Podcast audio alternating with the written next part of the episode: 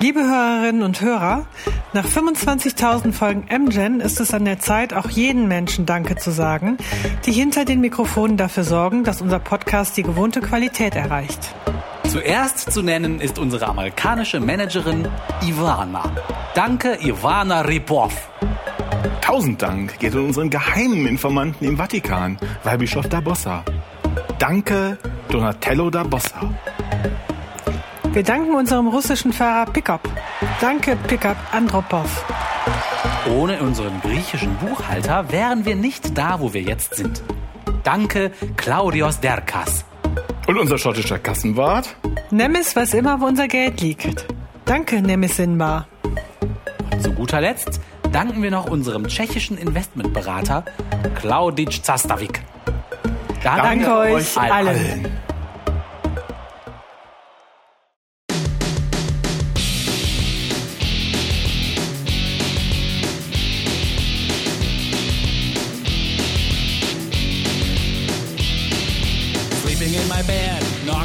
Hallo, liebe Hörerinnen und Hörer. Heute ist der x. September steht hier. Der wievielte ist denn? Der Moment, 25. der 25. Und wir begrüßen euch zur 25. Folge von Man glaubt es nicht. Kann das Zufall sein? Das ist auf keinen Fall Zufall. Man glaubt es nicht, unserem Podcast zu Religion und anderer Esoterik über gesellschaftliche und politische Themen aus atheistischer und humanistischer Sicht. Wie immer freuen wir uns über all eure Kommentare, die ihr hinterlassen könnt, ohne euren echten Namen zu nennen und ohne euch anmelden zu müssen. Also praktisch anonym. Oder soll ich sagen Arnonym auf Nein, bitte nicht. Man glaubt es nicht.wordpress.com oder ihr findet uns auf Twitter oh oder schreibt uns eine E-Mail at mgenblog@gmx.de. In dieser Folge werden wir uns und euch mit folgenden Themen beschäftigen. Oliver präsentiert den Bodycount des Friedens. Wir haben uns mit einer Studie über Kindesmissbrauch in der Kirche beschäftigt. Wir haben ein Gespräch mit dem bayerischen Landesvorsitzenden der Partei der Humanisten geführt. Oliver hat sich mit Esoterik-Wellness beschäftigt. Martina hat sich mit dem Malteserorden beschäftigt. Auch nicht besser. Und ich habe mich mit der Definition des Begriffs der Heilige Geist beschäftigt. Oh, scheiße. Du hast den besten Stunt von uns. Und zum Schluss beschäftigen wir uns und euch mit euren Kommentaren. Und deswegen würde ich sagen, los geht's, Oliver, mit dem Bodycount des Friedens. Gut. Seit der letzten Folge, oder eigentlich nicht. Seit der letzten Folge gab es vier Tote in der Pamir-Region in Tadschikistan am 31.07 mindestens äh, 20 Tote und viele Verletzte in Gades in Afghanistan am 3.8. Drei Tote in Sharaka in Afghanistan am 5.8. Drei äh, Verletzte in London, UK am 14.8. Sechs Verletzte in Kabul, Afghanistan am 21.8. Zwei Verletzte in Amsterdam in den Niederlanden am 31.8. Sieben Verletzte in Paris, Frankreich am 10.9. 68 Tote und 128 Verletzte in Torkam in Afghanistan, zwei Verletzte in Nîmes, Frankreich am 14.09. Das sind insgesamt mindestens 95 Tote und mehr als 150 Verletzte durch religiös motivierte Gewalt. Wieder mal viel zu viele. Ja, Gott äh, hat diesmal auch selbst noch einen Terroranschlag verübt. Was? Und zwar auf eine Wahlkampfveranstaltung von Markus Söder. da gab es elf Leichtverletzte. Da ist nämlich, äh, die Medien schreiben, ein Ast hatte sich gegen 19.50 Uhr von einer Kastanie am Rande des Biergartens gelöst und war mit einem lauten Krachen in die Menge gestürzt. Also da hilft offensichtlich auch das Aufhängen der ganzen Kreuze nichts. Gott ist sauer. Eieieiei. CSU, Gott ist sauer auf dich. Oha. Heute wurde eine Studie der Deutschen Bischofskonferenz vorgestellt. Es geht um Kindesmissbrauch in der katholischen Kirche. Vorher wurde die Studie, glaube ich, schon einigen Leuten gezeigt und es gab viele Medienberichte. Vielleicht hat der und äh, die eine oder andere von euch auch schon darüber gelesen. Wir haben uns ein bisschen genauer damit auseinandergesetzt und der Oliver hat eine Menge rausgefunden. Ja, ähm, also ich habe die, die Studie gesehen, aber nicht gelesen. Sie hat knapp 400 Seiten und ist vor ein paar Stunden erst rausbekommen. Ähm, vieles ist aber vor zwei Wochen schon bekannt geworden. Insbesondere hat da die Zeit einen Artikel geschrieben, der heißt Das Ausmaß des Verbrechens von Evelyn Finger und Veronika Völlinger. Der ist ganz gut geschrieben. Und äh, das war in der Tat eine Studie, die im Auftrag der Deutschen Bischofskonferenz äh, verfasst worden ist von, von Wissenschaftlern von verschiedenen Universitäten.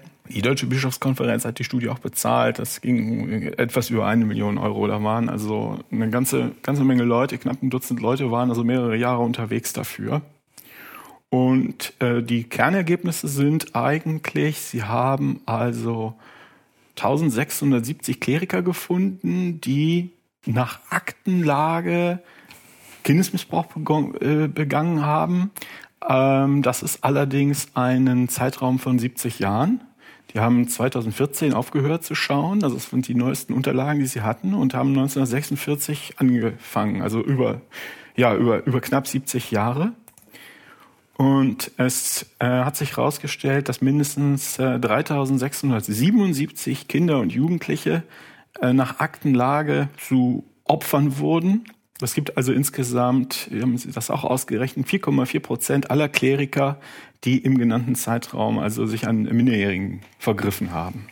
Eieieiei. Nachweislich, also oder wie? Genau. Mhm. Ähm, ich ich sage jetzt erstmal nur die Zahlen, die ja, vorkommen, okay. und dann können mhm. wir mal überlegen, was wir davon halten. Mhm, ja, ja. Ähm, es ist auch nicht so, dass immer, dass diese 4,4 Prozent irgendwie ein in allen äh, Gliederungen der Kirche, sage ich mal, gleich sind. Es stellt sich also raus, dass es bei Diözesanpriestern, also bei Leuten, die vor Ort arbeiten, in Kirchengemeinden, sind es knapp über fünf Prozent.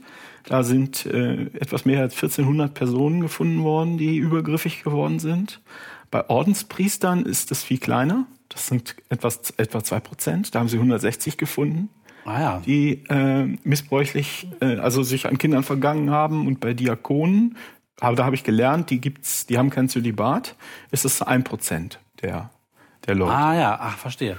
Dazu kommt auch, dass die, also die Werte zwischen den einzelnen Bistümern sehr unterschiedlich sind. Äh, der Artikel spricht dazu, spricht darüber, oder ist es die Studie direkt, dass, also, nee, die Studie direkt sagt, dass bis zu acht Prozent der Kleriker einzelner Bistümer als maßliche Missbrauchstäter aktenkundig geworden sind.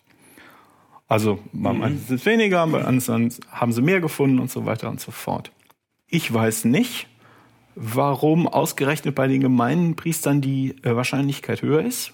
Gut, man kann sich jetzt so küchenpsychologische Sachen äh, ausdenken. Wenn die in einem Kloster sind, dann haben die vielleicht, äh, sind die sich vielleicht selbst genug oder gegenseitig, sagen wir mal so. Die haben halt keinen Zugriff. Ja, die ich haben keinen Kontakt. Vielleicht haben das ist doch keinen Kontakt. Nein, das ist doch klar. Ja. Na, heute war noch, äh, gab es noch im Radio auch eine Sendung auch dazu. Und da haben halt ältere Leute angerufen, die berichtet haben, dass sie halt, es waren jetzt, ich weiß nicht, ob es Zufall war, dass es mehr ältere waren, dass sie halt äh, belästigt wurden oder missbraucht wurden eben von Geistlichen.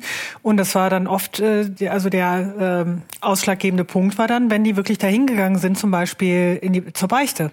Und dann haben die da irgendwie schlüpfrige Bemerkungen gemacht oder die unter Druck gesetzt oder so. Also das war oft dann so der äh, Punkt, wo das dann da angefangen wurde. Ja, das kann ich Jemand, der im Kloster sitzt, hat da wenig auch wenig Gelegenheit. Genau, und auch wenn man gerade in der Gemeinde die Leute regelmäßig sieht, also die Kinder und Jugendlichen regelmäßig sieht und die kommen regelmäßig zur Beichte und dann gehen die über Monate zu diesem Taufunterricht und so weiter. Das und eine Frau meinte heute auch, die Leute, die also war jetzt ihre These. Ich weiß nicht, inwiefern die da wissenschaftlich gestützt ist, aber das kann man sich auch gut vorstellen.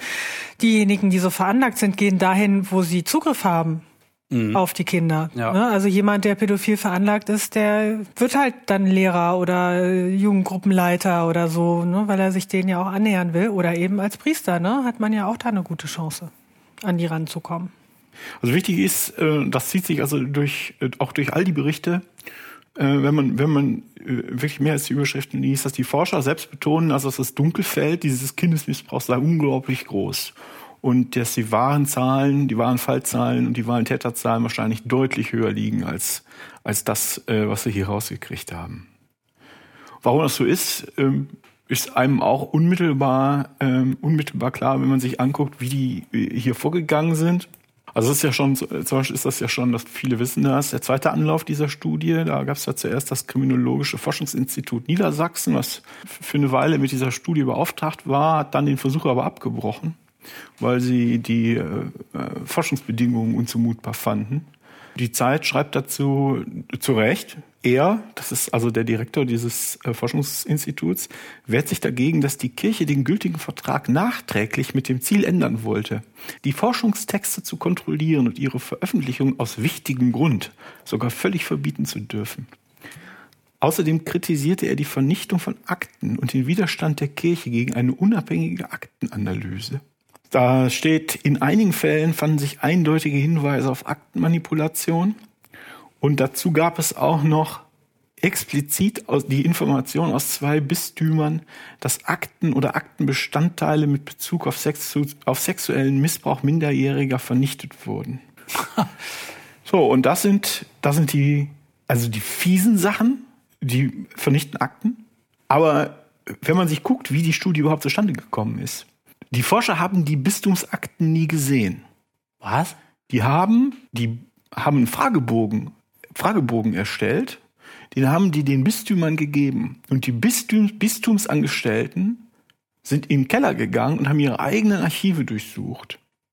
Haben auf den Fragebögen angekreuzt, ja, so einen hatten wir, und haben die denen zurückgegeben. Also es ist kein einziger dieser Forscher hat je eins dieser Archive gesehen. Wahnsinn. In der Zusammenfassung der Studie steht auf Seite 1, das Forschungsprojekt hatte keinen Zugriff auf Originalakten der katholischen Kirche. Das ist ja total irre. Also kann man das überhaupt noch Forschungsprojekt dann nennen?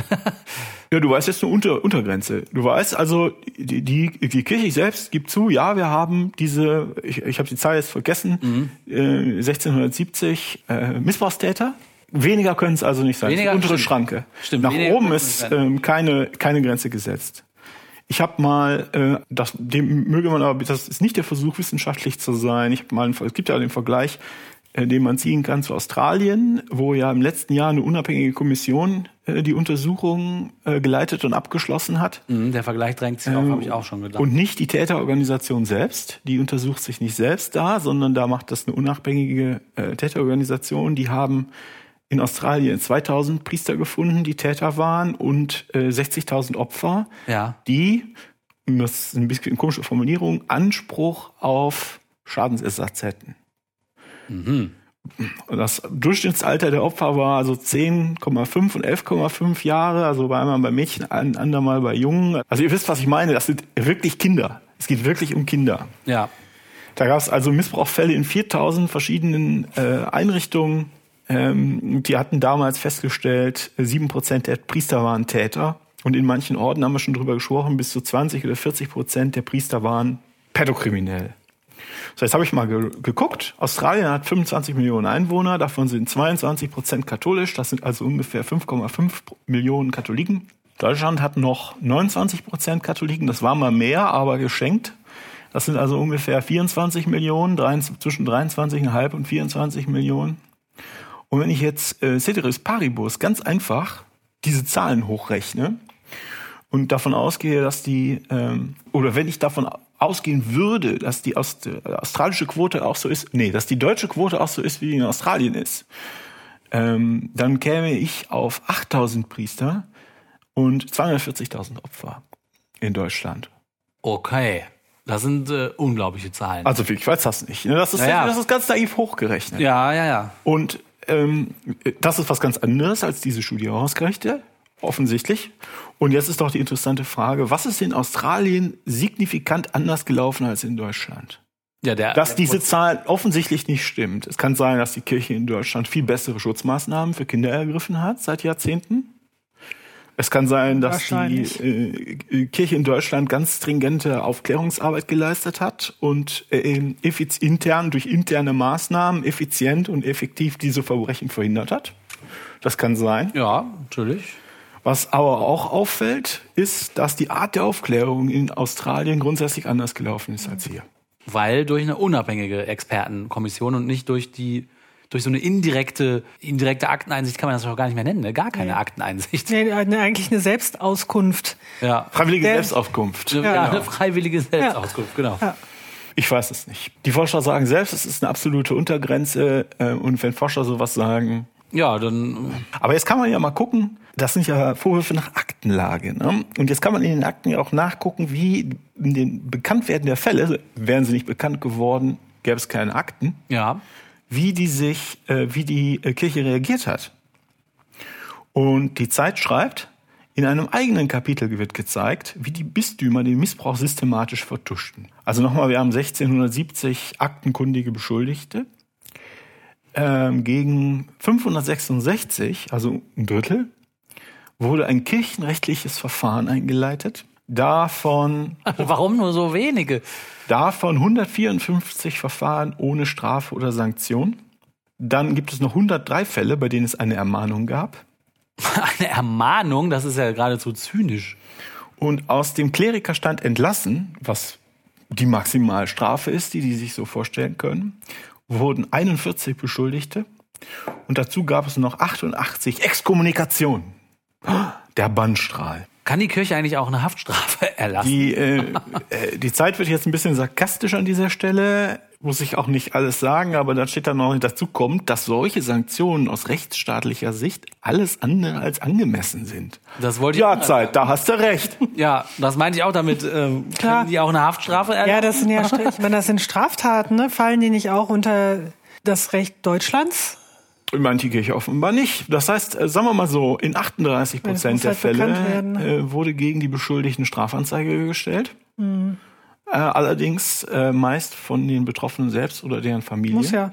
Und die Repräsentanten der Kirche haben, das ist jetzt ja die interessante Frage, von diesen 1670 Straftätern haben die Repräsentanten der Kirche 122 Fälle an die Justiz weitergereicht. Es ist ja unfassbar. Kann man nicht die Kirche verklagen, weil die Verbrechen aktenkundig hatte und die nicht zur Anzeige gebracht hat? Ist das nicht schon Vertuschung oder sowas? Till, das ist, das ist 2010 rausgekommen. Das ist jetzt knapp neun Jahre her. Mhm. Das verjährt. Das, ist ist nach zehn Jahren verjährt. Unfassbar. Was meinst du, warum das so lange gedauert hat? nee, also Kausalität möchte ich da nicht herstellen, aber come on, guys. Also 7,3 Prozent der Fälle, von der die Kirche behauptet, dass es diese aktenkundig hat, haben sie an die Behörden weitergereicht. Wahnsinn. Von der sie selbst behauptet, dass sie sie aktenkundig haben. Wenn überhaupt, schreibt die Zeit, dann wählte die Kirche am liebsten weiche Strafen wie Frühpensionierung, Zelebrationsverbot, Therapie, Beurlaubung, Ermahnung, geringe Geldstrafen oder gar Exerzitien. Was sind Exerzitien? Zehnmal Ave Maria. Oh nein. Die, oh. Ähm, und was ich auch ganz interessant finde, was ja auch immer ein Argument ist, was man von Katholiken hört, ähm, ist, dass also die Studie auch ganz klar rausgekriegt hat, dass dieser systematische Kreis aus Missbrauch und Vertuschen nicht irgendwie in der Vergangenheit liegt, sondern die sagen, es gibt auch nach 2010, als das äh, in Deutschland äh, hochgeschwappt ist, es gibt also auch noch Erstbeschuldigungen, die deutlich später gekommen sind. Die haben sich ja den Zeitraum bis 2014 angeguckt. Also die Studie sagt, das bedeutet also, dass es noch Erstbeschuldigungen gibt, dass sexueller Missbrauch Minderjähriger durch Kleriker in der katholischen Kirche kein vergangenes oder abgeschlossenes historisches Phänomen darstellt, sondern trotz der zwischenzeitlich ergriffenen Maßnahmen hm, weiterhin stattfindet. Welche zwischenzeitlich ergriffene Maßnahmen? Na gut. Also es gab zum Beispiel die Maßnahme, dass also der Papst gesagt hat, das müssen wir jetzt echt mal ernst nehmen. Ihr bringt all die Akten ins Nunziat, also in die Vatikanbotschaft, damit er die sich persönlich angucken kann. Mhm, genau. Und wer kann die sich dann nicht mehr angucken? Alle anderen. Alle anderen. Und es ist Staat, exterritorial. So, äh, jetzt gibt's natürlich Reaktionen auf das Bekanntwerden der Studie. Kardinal Marx, habe ich vorhin gesehen, zeigt sich beschämt und bittet die Opfer um Entschuldigung. Kannst du sagen, ja, okay. Aber ich habe mir mal angeguckt, wie gesagt, das ist äh, vorhin, erst, vorhin erst rausgekommen. Und ich habe mir mal angeguckt, vor, vor ein paar Wochen ist eine analoge, äh, eine analoge Studie rausgekommen über die Opfer in Pennsylvania in den USA. Da geht es um drei, um drei oder vier Bistümer dort. Und da habe ich mal geguckt, wie, die haben jetzt ein bisschen Zeit gehabt, darüber nachzudenken. Die sind jetzt nicht oh, voll entsetzt, sondern vielleicht haben die ja schon die Gelegenheit gehabt, haben sich ein bisschen vom Schreck erholt und sich und, und haben, sind jetzt auf eine Verteidigungsstrategie gekommen, wie man sich da entschuldigen kann. Ne? Und wie man damit umgehen möchte. in Zukunft. Ja, ja, ja. Möchte jemand von euch raten, wie, wie, man, sie- wie sie sich wohl äußern dort? Die Man zeigt sich beschämt. Wie die sich äußern oder was sie. Gut. Also es gibt den US-Bischof Morlino, der sagt, es sei an der Zeit zuzugeben, dass es innerhalb der Hierarchie der katholischen Kirche eine homosexuelle Subkultur gibt, die im Weinberg des Herrn große Verwüstungen anrichtet. Was, die Schwulen sind schuld? Dann jetzt? gibt es die Moraltheologin Janet Smith aus Detroit, die sagt, das tiefer liegende Problem der Missbrauchsskandale ist die Existenz homosexueller. Netzwerke in der Kirche. Was? Kurienkardinal, Netzwerke? Kurienkardinal Burke. Schwule Priester und Ordensleute trugen die Verantwortung für die sexuellen Übergriffe auf Kinder und Jugendliche. Kein Wunder, dass wir da nicht drauf gekommen sind. Der Bischof von Alabama, Baker, die Kirche ist gezwungen, sich zahlreichen Vorwürfen überwiegend homosexuellen Verhaltens und Missbrauch zu stellen. Was? Erzbischof Vigano, die vorhandenen homosexuellen Netzwerke in der Kirche müssen ausradiert werden. Also unfassbar. Also Kindesmissbrauch wird gleichgesetzt mit Homosexualität. ja, schuld sind die Juden. Äh, die, die, die Schwulen. Also kommt jetzt eine Hexenjagd auf Homosexuelle innerhalb der katholischen Kirche. Ja, aber ist doch praktisch, jetzt mit dem Finger auf die zu zeigen. Das ist super praktisch. Vor allem kann man dann nochmal bekräftigen, dass die Ehe nur für Mann und Frau ist und überhaupt, das sieht man ja, was davon kommt, wenn man schwul ist. Ja, passt das sehr ist schön ja ins Weltbild. Unfassbar. Wie kann man denn. Ursache und Wirkung und irgendwelche Sachen so miteinander verweben? Das macht ja, also das ist ja, das ist ja, boah, das ist das was ist Gegenteil. das von- ärgerlich. Das macht einen ja richtig wütend. Ja. Also vielleicht zur Zusammenfassung, äh, lieber Herr Marx, lieber Herr Kardinal Marx, entschuldigen funktioniert nur, wenn man nachher nicht gleich genauso weitermacht wie vorher. Die Studie, finde ich, kann nur ein absoluter erster Schritt sein. Einzelne Diözesen, einzelne Pfarreien müssen jetzt systematisch untersucht werden. Und was die Studie nicht gemacht hat, und die an den Vertuschungen schuldigen Bischöfe müssen beim Namen genannt werden. Die Leute, die da den entsprechenden Stellen waren, muss man, die sind schuld. Die sind schuldig geworden. Die Bischöfe und die in der, in der, in der Kirchenhierarchie. Und die müssen genannt werden. Man muss wissen, wer das ist. Und man muss alles dem Staat übergeben. Man kann nicht einfach irgendwelche Akten in den Keller tragen und dann sagt der Papst, gib mir die mal und dann sieht sie niemand mehr wieder. Man kann nicht jahrelang von Verbrechen wissen und die nicht zur Anzeige bringen. Also, Es müssen ja auch die Einzelpersonen, also es geht ja, es geht ja einerseits um Einzelpersonen und es geht andererseits um ungünstige Strukturen. Die Einzelpersonen müssen zur Rechenschaft gezogen werden. Auf jeden Fall. Das ist ja das, was auch den Opfern hilft. Also denen hilft doch nicht, wenn der, Pa- selbst wenn der Papst Entschuldigung sagt, das hilft doch keinem Opfer.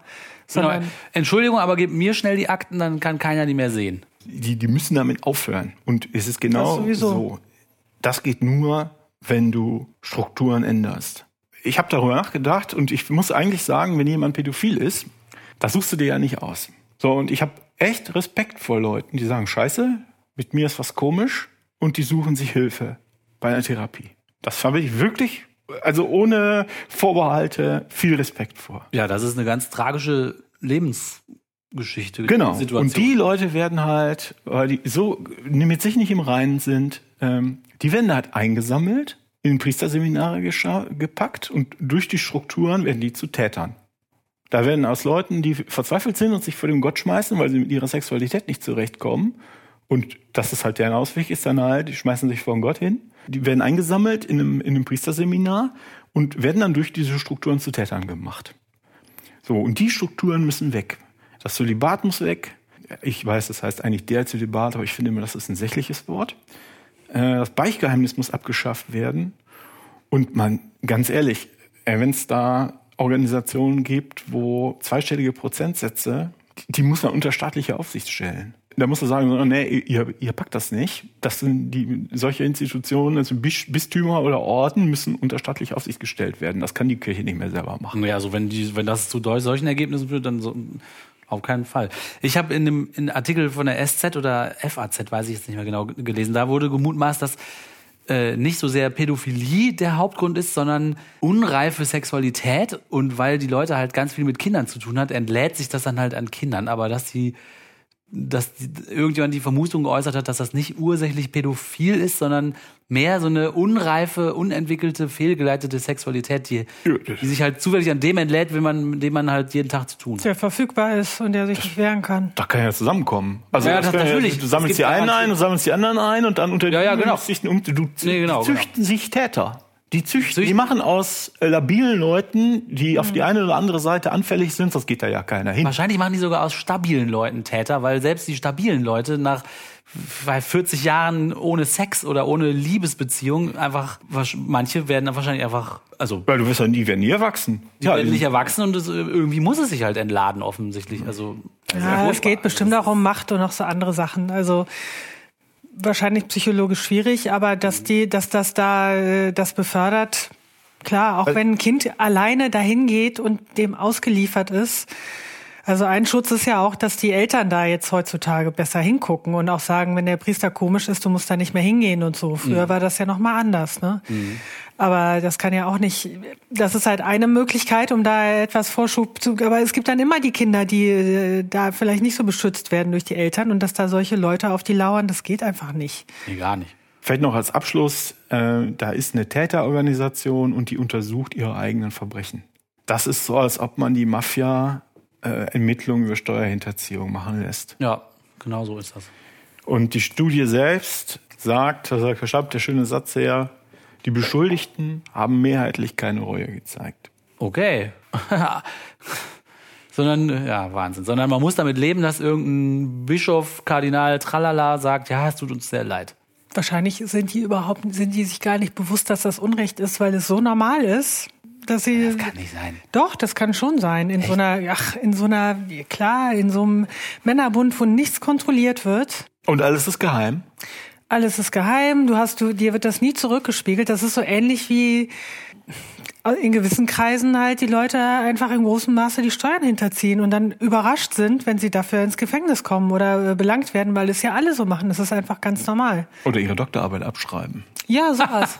ja, aber wirklich, es ist halt wirklich so, wenn alle das machen um dich herum, irgendwann ist das für dich normal. Und das, das glaube ich schon, dass in der Kirche echt komische Leute unterwegs sind, die und dann verstärkt sich das halt immer. Ne? Dann ne, sagt der so, ja, ne, ich habe das, ich habe mal so und dann habe ich mal da und der andere auch so, ach ja, das ist ja nicht so schlimm. Wie soll man da ein Unrechtsbewusstsein äh, irgendwie entwickeln? Tja, das kann man nur mutmaßen, ne? aber Klar. also Aber dass die das nicht bereuen, das gibt's, das kann doch nicht, das kann, kann doch nicht wahr sein. Dann müssen die doch denken, dass das in Ordnung war. das kann echt nicht wahr sein, ey. Und das ist auch krass, dass das jetzt irgendwie so kurz aufeinanderfolgend in, zuerst in Australien und dann in Pennsylvania und jetzt diese deutsche Studie, also das scheint ja wirklich kein punktuelles, das ist also jetzt ganz offensichtlich geworden, dass es kein punktuelles Ausnahmephänomen ist, sondern das ist Strukturen sind doch überall auf der Welt gleich. Ja, ja, genau, aber das ist, jetzt haben wir die Beweise. Also jetzt haben wir Zahlen vorliegen. Das ist ja praktisch, also das kann ja niemand mehr abstreiten, dass da ein riesiges Wahnsinnsproblem Ja, in nee, inneren Strukturen, also Doch, natürlich kann man das abstreiten. Ja, aber doch, das kannst du, kannst du sehr wohl, indem du sagst, sind die Juden sind schuld. Äh, die Schwulen sind schuld. Die, ach ja, richtig. Ach, das war ja die Lösung. Ja, das ist so absurd, das vergesse ich schon wieder. Eigentlich ist es naheliegend, dass die das sagen. Wer soll es denn sonst gewesen sein? naheliegend. Das ist total Wir waren naheliegend. es nicht und es sind es die, die wir schon immer loswerden wollten. Aber sind das sind nicht total viele Schwule? In Ja, klar, aber man kann ja auch nach außen einfach sagen, es sind die Schwulen. Ja, ja. So, da, das kommt auf jeden Fall dann erstmal gut an. Außerdem, woher sollen die denn wissen, ob sie schwul sind oder nicht? Also, was soll denn das? Das ist doch, Sex mit Kindern hat. ja, oder gar kein oder was? Also, ist doch scheißegal, ob einer da schwul ist oder was soll denn das? Ich verstehe das gar nicht. Aber das ist, das ist jetzt reines Scapegoating. Das kommt auch nach außen gut an. Denkst du, da wird irgendein homosexuelles Netzwerk äh, zerschlagen? Ist doch Quatsch. Ja, das, das hat ja strategisch schon äh, genau das, was die machen würden, ne? weil das genau in dieselbe Kerbe schlägt, die die schon seit Jahrhunderten schlagen. Dass das Schwulsein total schlecht ist und unmoralisch und da kann nur Schlechtes draus entstehen und so. Das ist schon krass. Ja, ist vom Teufel. Böse und vom Teufel. Wir hatten Gelegenheit, uns mit Mirko Kramer, dem bayerischen Landesvorsitzenden der Partei der Humanisten, zu unterhalten. Und haben diese Gelegenheit auch direkt wahrgenommen.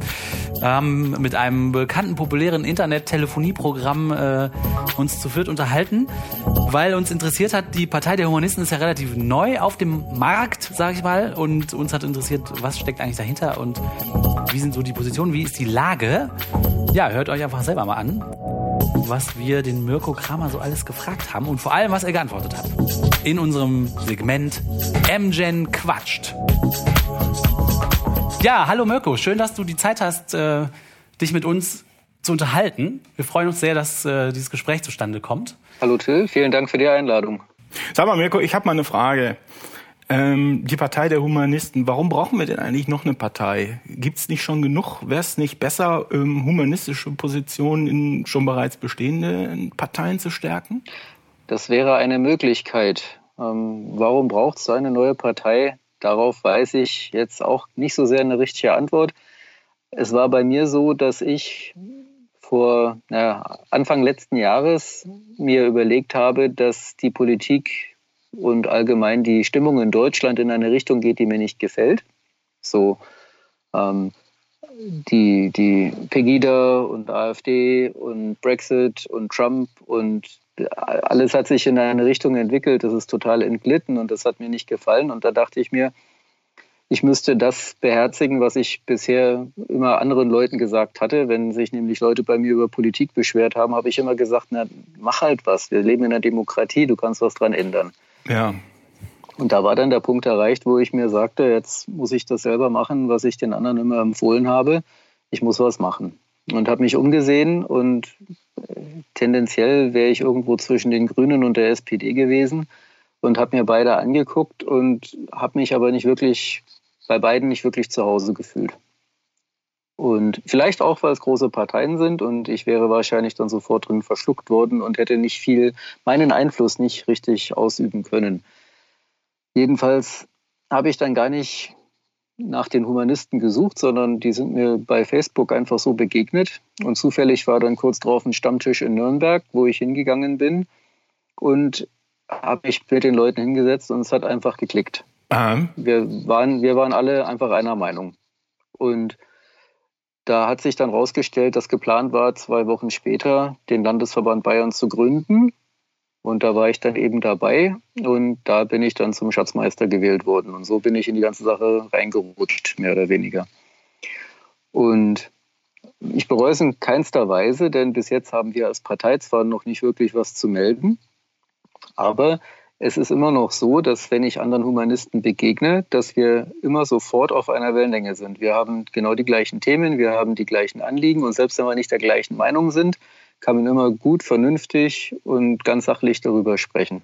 Meinst du mit anderen Humanisten andere Mitglieder von deiner Partei, die du noch, die du noch nicht kennst oder äh, andere? Naja, dann führte das eine. Leute im Internet, die sich auch so nennen. Nee, ja, auch das auch das. Also man begegnet Leuten auf Stammtischen und in der Fußgängerzone und natürlich auch im Internet.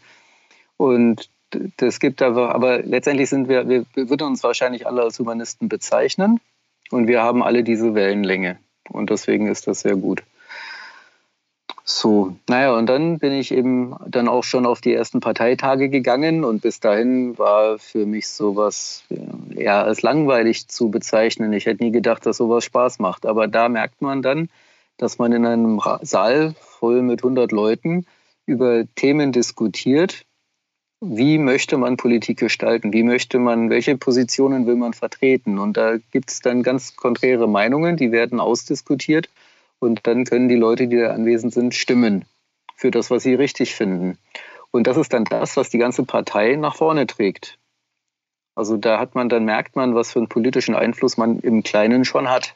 Das finde ich, ähm, das finde ich toll. Ähm, das erinnert mich, also zumindest von Martin, wir, wir sagen das im Podcast eigentlich nie oder haben das noch nie thematisiert, Stimmt. aber zumindest wir beide haben, äh, Martina und ich haben schon versucht, uns parteipolitisch zu engagieren mhm. und sind ähm, dann auch immer daran gescheitert, wie du sagst, dass sie, man, man bekommt eine Nummer und dann möchte man, möchte man eigentlich gar nicht mehr, die Leute möchten einen gar nicht mehr sehen hm. ähm, sondern man darf dann äh, Plakate tragen und so weiter. Das ist ja auch toll. Jemand muss die Plakate tragen. Ja. Aber wenn man, ich habe auch eine Meinung, deshalb bin ich in eine Partei gegangen. Das war da nicht so gern gesehen und hm. wir haben, hm. haben deshalb aufgehört, ja. um uns da zu engagieren. Und und wenn ich das richtig verstehe, ist das bei euch anders. Also wenn man man kann mitdiskutieren, man kann mitmachen. Oh ja, auf alle Fälle.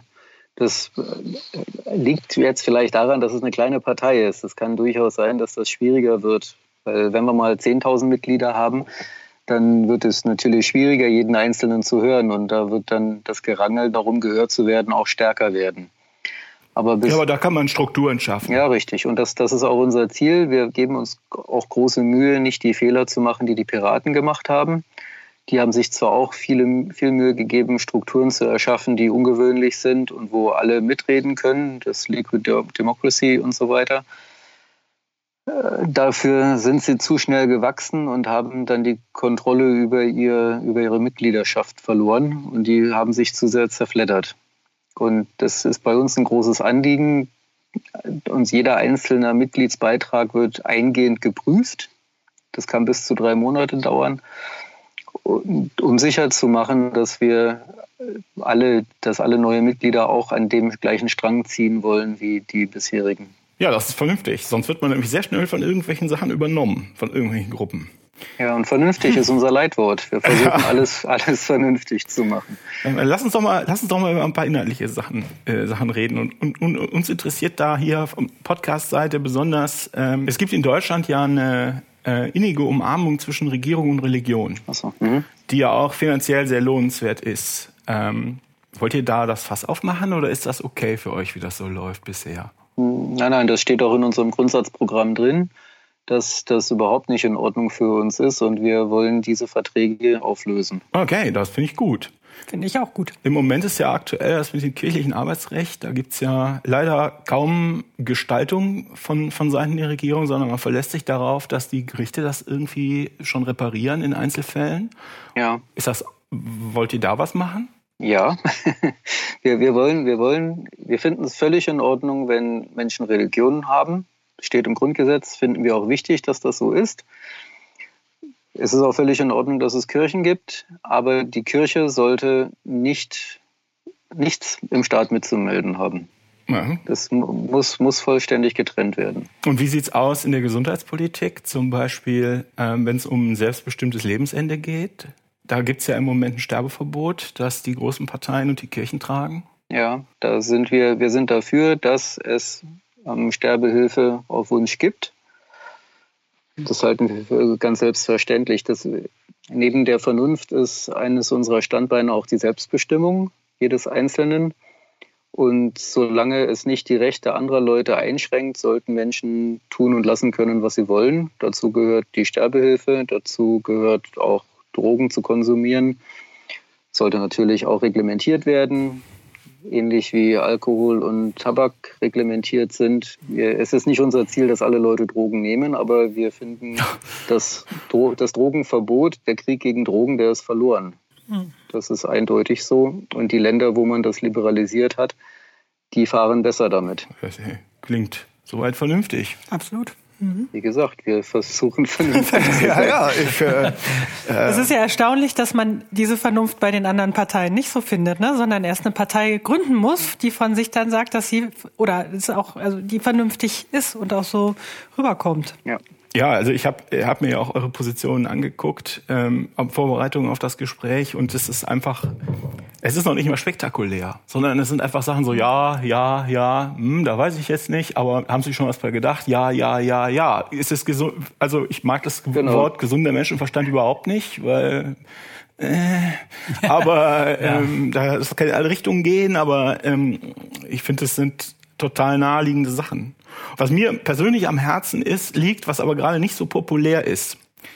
Ähm, ihr habt eine Vision für eine Bundesrepublik Europa. Jetzt bist du bayerischer Landespolitiker. Ja. Ähm, äh, und vielleicht die falsche Person, äh, da in, in, in die Details zu gehen. Aber möchtest du da was zu sagen? Ja, ich kann, muss gestehen, ich kann da nicht sehr tief einsteigen. Das ist nicht mein Fachgebiet. Letztlich ist es aber so, ähm, wir haben also ein Europapapier. Das ist ein volles Programm, das ist ausgearbeitet. Da kann auch alles klein, klein nachgelesen werden.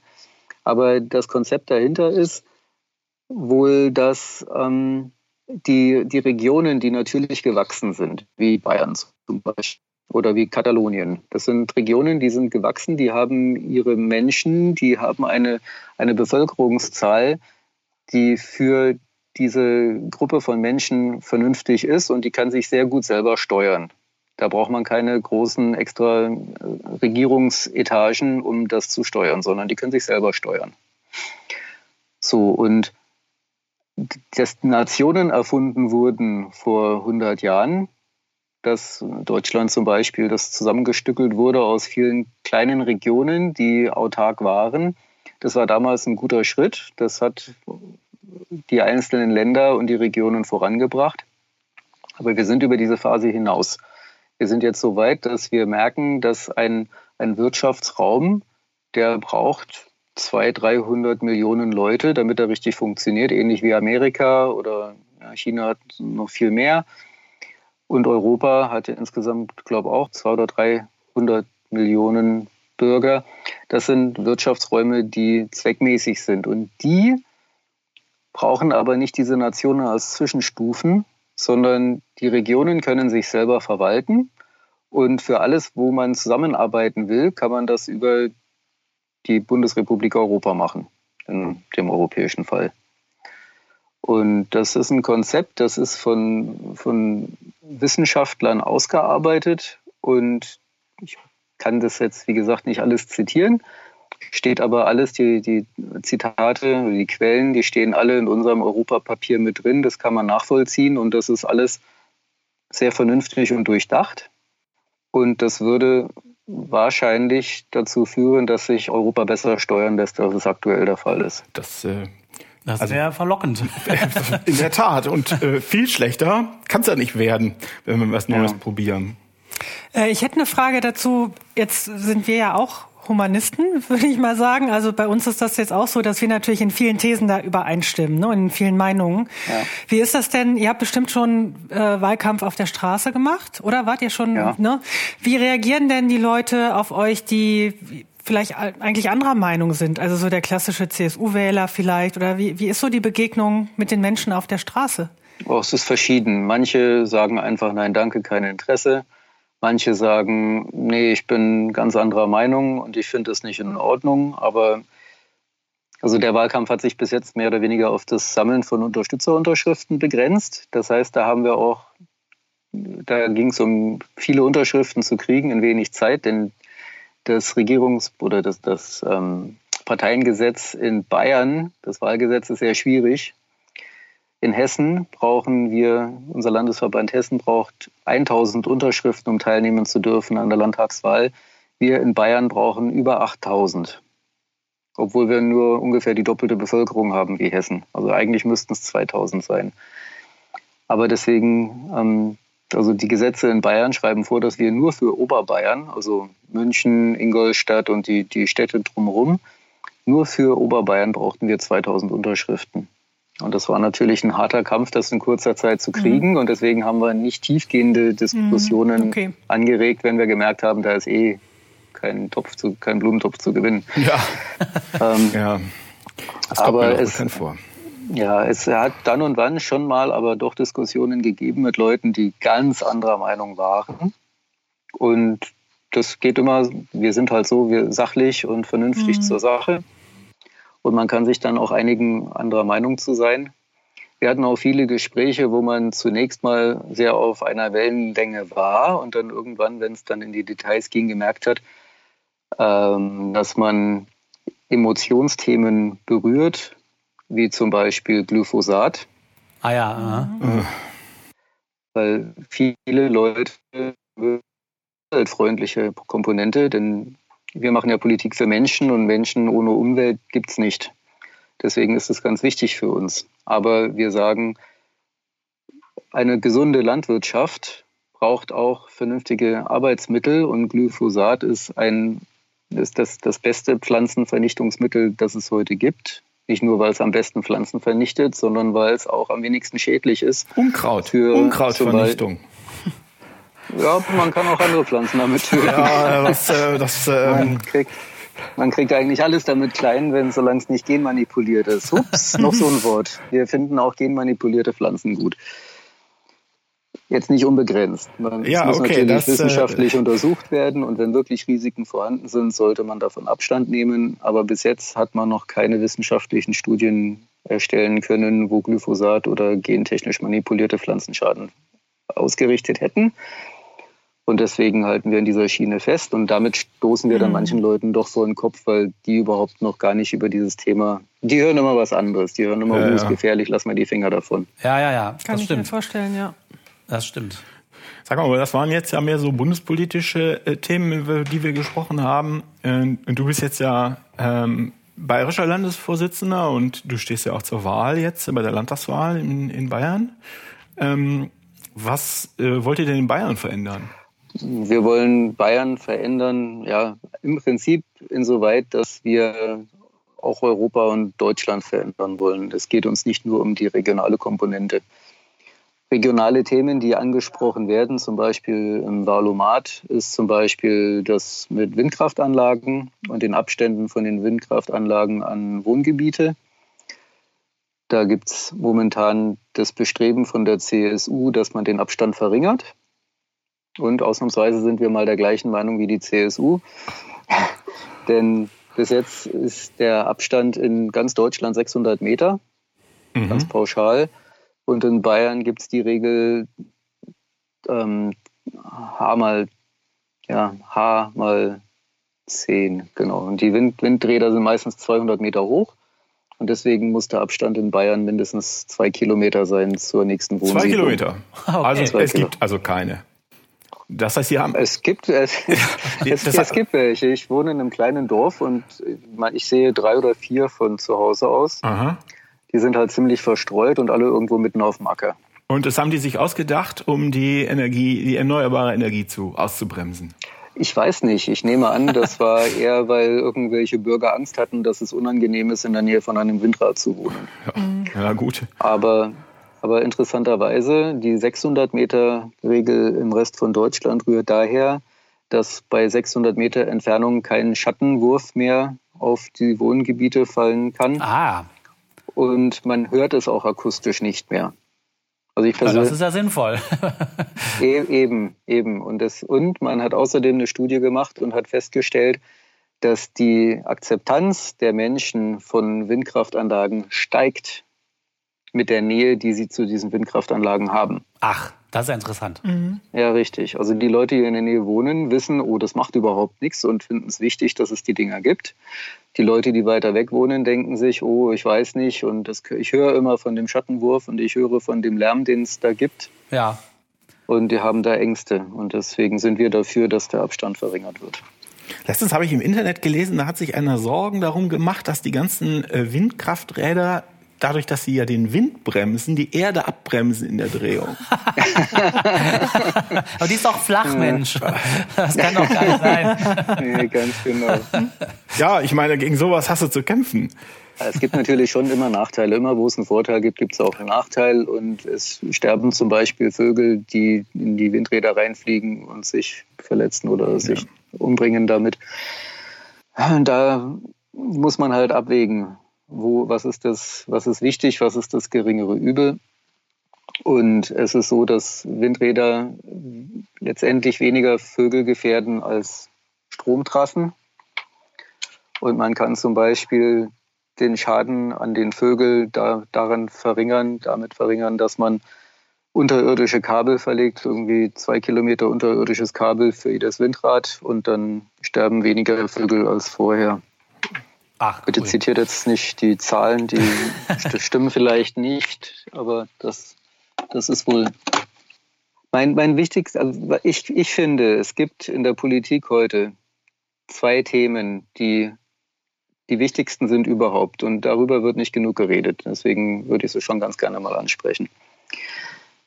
Das eine ist die Ängste der Menschen, denn das ist, was dazu geführt hat, dass die Menschen zu den Populisten laufen, weil man kann verstehen, dass Menschen äh, sich unwohl fühlen, wenn sie merken, dass in Deutschland die Reallöhne lange nicht mehr gestiegen sind, wie das bei uns der Fall ist.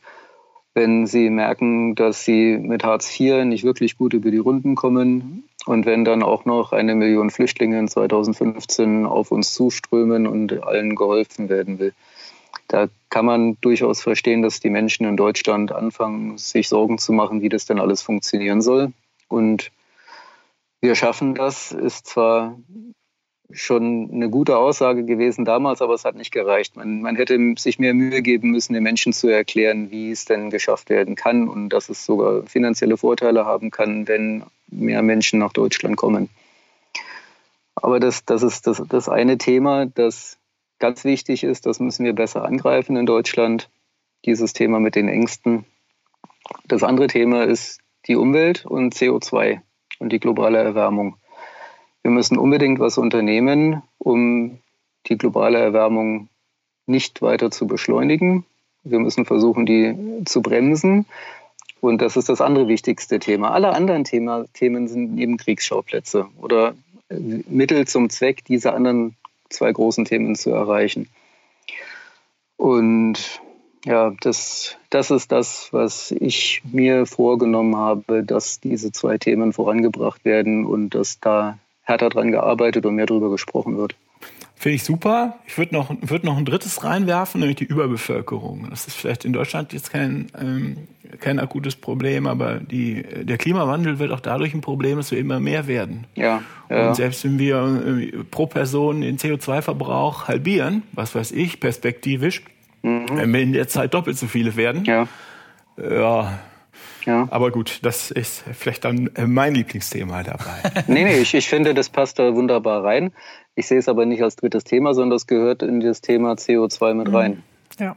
Ja, gut, stimmt. Und in das, gut. Und, und in das Thema Ängste auch mit rein, denn das, das, das sind die, die zwei Themen, die es insgesamt ausmachen, aber es ist richtig. Wir müssen auch Wege finden, wie wir 10 Milliarden Menschen bis 2050 auf der Erde ernähren. Und dafür ist wieder die Gentechnik. Wir müssen auch Mittel finden, wie die einen angenehmen Lebensstandard haben können, wozu zum Beispiel Strom sparen ganz wichtiger Punkt auch ist. Da wir können da viel erreichen, wenn wir weniger Strom verbrauchen, um das Gleiche zu erreichen. Oder einfach auf unnötige Sachen verzichten.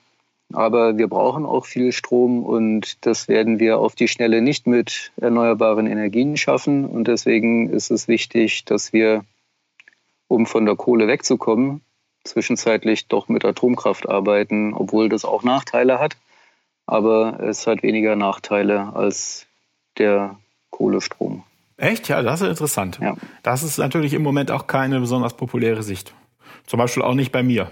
Aber das macht ja nichts. äh, aber ja. das macht ja nichts. Was ich aber, ja, was ich bestechend finde mit in, in dem ganzen Gespräch jetzt bis jetzt, ist, dass dass so Themen einfach mal der emotionale Ballast weggeworfen wird und geguckt wird ähm, von, von euch, jetzt so verstehe ich dich zumindest, was steckt denn eigentlich dahinter und das so analytisch angegangen wird. Das finde ich, ähm, also diese Ratio, die da so hintersteckt, dass man einfach so, was man mal gehört hat und mit welchen Vorurteilen das belastet, einfach mal weglässt und einfach guckt, wie ist das denn eigentlich wirklich, wie sind denn die Zahlen? Das gefällt mir eigentlich ganz gut. Dass man so versucht, die Mechanismen dahinter nochmal neu aufzurollen und anstatt irgendwie von irgendeinem veralteten Moralsystem abgeleitete Vorurteile zu benutzen, um diese Probleme zu lösen. Das finde ich irgendwie ganz gut. Finde ich auch einen guten Ansatz. Und natürlich, also ihr seid ja auch eine neue Partei, da hat man ja dann auch nicht schon die Tradition, die da noch mitkommt, ne? Und was die Wähler dann schon erwarten von einem. Das ist ja eine tolle Chance, ja. da wirklich was Neues zu machen. Danke. Wo seid ihr denn jetzt eigentlich überall vertreten? Habt ihr schon bundesweit in jedem Bundesland äh, Verbände oder wer kann ja. euch denn hier eigentlich wählen jetzt? Ja, wir sind momentan vertreten in zehn Bundesländern. Mhm. Oder sind es schon elf? Nee, ich glaube zehn. Ähm, vor einem Jahr waren es noch vier. Also wir haben einige Landesverbände gegründet im letzten Jahr. Ich bin mir sicher, wir schaffen bis zur nächsten Bundestagswahl alle Bundesländer zu vertreten. Ähm, wir werden in Bayern dieses Jahr mit Sicherheit keine Hürde schaffen. Ja, gut. Zumal wir ja nur in einem in, einer, in einem Wahlkreis von Bayern überhaupt wählbar sind, mhm. aber alle Wahlkreise zusammenzählen letztendlich. Also da haben wir keine Chance. Aber es ist trotzdem ein wichtiger Schritt für uns, denn so bekommen wir die Chance, mit euch ein Interview zu haben. Wir hatten auch schon Interviews mit dem Bayerischen Rundfunk, mit der Süddeutschen Zeitung, mit München am Merkur. Wir sind im Wahlomat. Sehr gut. Und, und der Wahlomat ist, glaube ich, das wichtigste Werbemittel für uns, denn so sind wir auch in ganz Bayern beworben. Außerdem werden wir ausgestrahlt im Fernsehen und im Radio, die Werbespots, die man so kennt. Das Gleiche machen wir auch in Hessen, weil auch dort Landtagswahl ist dieses Jahr. Ja. Und das Ganze bringt uns einen großen Bekanntheitsschub. Unsere Zahlen haben sich durch die, durch die Bundestagswahl letztes Jahr, weil wir Nordrhein-Westfalen angetreten sind und all diese Werbemittel hatten, haben sich unsere Mitgliederzahlen, ich müsste lügen, verzweifacht oder verdreifacht. Das wird jetzt durch Bayern und, und Hessen nochmal passieren. Und nächstes Jahr ist die Europawahl. Und die Europawahl hat ja keine Grenze keine, keine Hürde. Mhm. Und deswegen werden wir die Chance haben, die wirklich reelle Chance, dass wir ein Mandat bekommen in der Europawahl.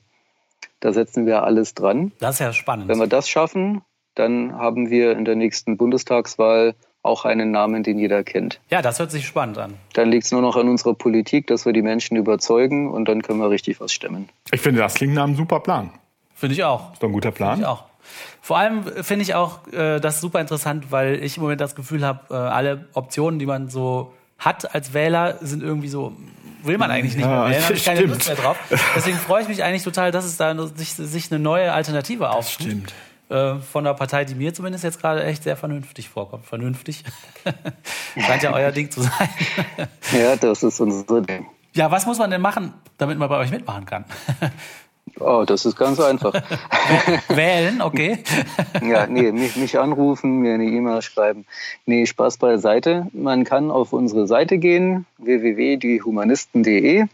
Da kann man vieles machen. Man kann einfach diskutieren, man kann nachlesen, was wir so finden, man kann Unterstützerunterschriften leisten, beispielsweise für die Europawahl lohnt sich das noch, denn wir haben zwar an und für sich schon genügend Unterschriften, aber die werden alle nochmal geprüft, ob die Menschen wirklich da wohnen, wo sie es vorgegeben haben. Und da gibt es nochmal ähm, Ausschuss und da, deswegen können wir durchaus noch ein paar hundert mehr Unterschriften gebrauchen, also alle unterschreiben. Ähm, man kann zu den Stammtischen kommen und da diskutieren. Und also in Bayern momentan geht es darum, dass wir Plakate aufhängen, wir müssen Infostände machen in den Städten, wir haben demnächst einen Parteitag, da gibt es viel zu organisieren. Also es gibt jede Menge zu tun. Es gibt aber auch für Leute, die noch gar nicht Mitglieder sind, die Möglichkeit, dass sie zum Beispiel auf Diskurs im Internet mit uns diskutieren über alle möglichen Themen. Es, also schon mal eine ganze Menge. Finde ich auch. Viele, viele Möglichkeiten. ja, ich danke dir nochmal für deine Zeit. Ich finde äh, die Informationen super interessant und ich werde mir auf jeden Fall die Partei in NRW nochmal angucken. Mhm. Eure Partei in NRW nochmal angucken. Vielen Dank, dass du dir die Zeit genommen hast. Vielen Dank, dass ihr mir die Gelegenheit gegeben habt, über uns zu erzählen. Ich persönlich wünsche euch äh, ein super Wahlergebnis. Ja, ich auch. Wir uns auch. Wir drücken die Daumen. Dankeschön. Alles klar. Danke. Danke dir. Also, okay. Ja, äh, ähm, was hat er gesagt? Also man kann die, ähm, man kann die Partei der Humanisten in Bayern wählen, aber nicht überall. Habe ich das richtig verstanden? Ja, in zehn oder elf Bundesländern hat er gesagt. Genau, und in Bayern nur äh, auch nicht in allen Wahlkreisen. Ah, okay. Gut, da kenne ich mich nicht mit aus. Also ich dachte, weißt du, ich, man muss auch nicht immer taktisch wählen. Man kann auch einfach mal die wählen, von denen man meint, dass sie cool sind. Ich tendiere auch immer mehr dazu, weil wirklich, das habe ich ja auch schon im Gespräch zu ihm selber gesagt, ich, alles, was ich mir so angucke an Parteien, die ich auch früher mal gewählt habe und so, erscheint mir mittlerweile, oh. Und das finde ich jetzt irgendwie eine frische neue Alternative. Und also, oh, Alternative sollte man gar nicht mehr sagen, ne? so ein Scheiß. Ich sage es aber jetzt trotzdem, Lass dir weil das, das ist unser verbieten. Wort und nicht genau. deren so. Das also, gehört es ist uns. eine schöne neue Alternative auf Für dem Deutschland. Wahlzettel. Du bist eine böse Frau. Nein, ich finde das genau richtig. Das meinte ich doch. Wir Ja. lassen uns die Wörter Erstmal ist sie eine. Alternative für Bayern. So, aber wir lassen uns doch die Wörter nicht wegnehmen von irgendwelchen. Unsere Wörter. So, also wirklich. Genau, und liebe Hörerinnen und Hörer, ich würde euch ja, weil ich so begeistert bin, allen empfehlen, auf die Webseite zu gehen und äh, zu gucken. Und offensichtlich kann man die ja wirklich treffen und bei einem Stammtisch. Und wie er selber auch sagte, ne, wenn die Partei noch so jung ist, dann hat man wahrscheinlich viel mehr das Gefühl, dass man da noch mitgestalten kann und mitreden kann. Viel mehr als vielleicht, also ich stelle mir das furchtbar vor, wenn man jetzt in die SPD eintritt. Ich glaube nicht, dass das irgendeinen interessiert, ob man da eintritt. Aber aber bei der SPD hast du da schon wieder ganz gute kann Chancen. sein. Ja, okay, mal neuerdings vielleicht wieder mehr. Du bist sofort im Bundestag. Oder zumindest im Landesvorstand. Ja, das kann passieren. Ja, Ja, was finde ich auch, kann man sich auf jeden Fall mal angucken. Also da sind bestimmt viele Positionen, die absolut streitbar sind und einem vielleicht auch komisch aufstoßen. Ne? Stichwort Atomkraft. Aber auf der anderen Seite ist es ja auch, äh, auch ganz schön, sowas mal äh, zu haben, ne? was nicht in einem bestimmten Mainstream dann so runtergerattert wird. Ne? Ja, was auch nicht mehr so in so eine Schublade vielleicht passt, weil man mit Ja. anderen Kriterien diese, An- diese Fragen Genau, das ist beantwortet. ein guter ne? Punkt. Ja, man hat andere Kriterien und eine ganz andere Vorgehensweise. Man hat nicht diese Tradition, zum Beispiel, was ist eigentlich jetzt, äh, was ist eigentlich, ne, die äh, Diskussion um die SPD, was ist eigentlich SPD, welches Klientel haben wir da, wie können wir das bedienen? Ne, das ist ja ein Punkt, gab es letztens auch noch einen Artikel drüber, führt jetzt zu weit, aber diesen Ballast haben die ja nicht, ne? Und das, das Ja. finde ich einen guten Punkt, diese, diese ganz frische Herangehensweise.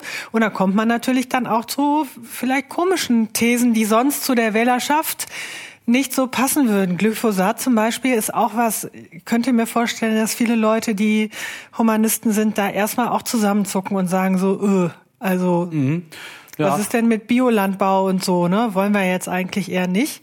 Aber gut, nach den Kriterien, nach der Vorgehensweise kommt man vielleicht dann zu dieser Position. Interessant fand ich auch, dass offensichtlich diese Schubladen links und rechts da nicht mehr so eine Rolle spielen, weil, wie gesagt, die- das Korsett oder das, ja, der, Mechanismus, wie man auf solche Fragen antwortet, scheint einer zu sein, der nicht mehr, also auf dem Spektrum scheint nicht mehr links und rechts zu stehen, sondern es gibt halt irgendwie anscheinend dreidimensionale Koordinatensysteme, in denen man sich bewegt und zu ganz anderen Ergebnissen kommt, die man nicht mehr so einfach klassifizieren kann. Das ist eine linke Position, das ist eine rechte Position, sondern wie er auch sagte, das ist eine vernünftige oder eine nicht belegbare Position. Das finde ich eigentlich sehr interessant. Hm, Finde ich auch gut. Esoterik ist in unserer kleinen Headline Podcast über Religion und andere Esoterik ja immer das Wort, was wir eigentlich bis jetzt noch nie so richtig bedient haben. Und direkt daneben, finde ich, steht für mich auf jeden Fall das Wort Wellness. Wer hat das nicht gerne, an einer Salzkerze zu sitzen und den Abend beim, bei einem magnetisch aufgefilterten Wasser zu verbringen?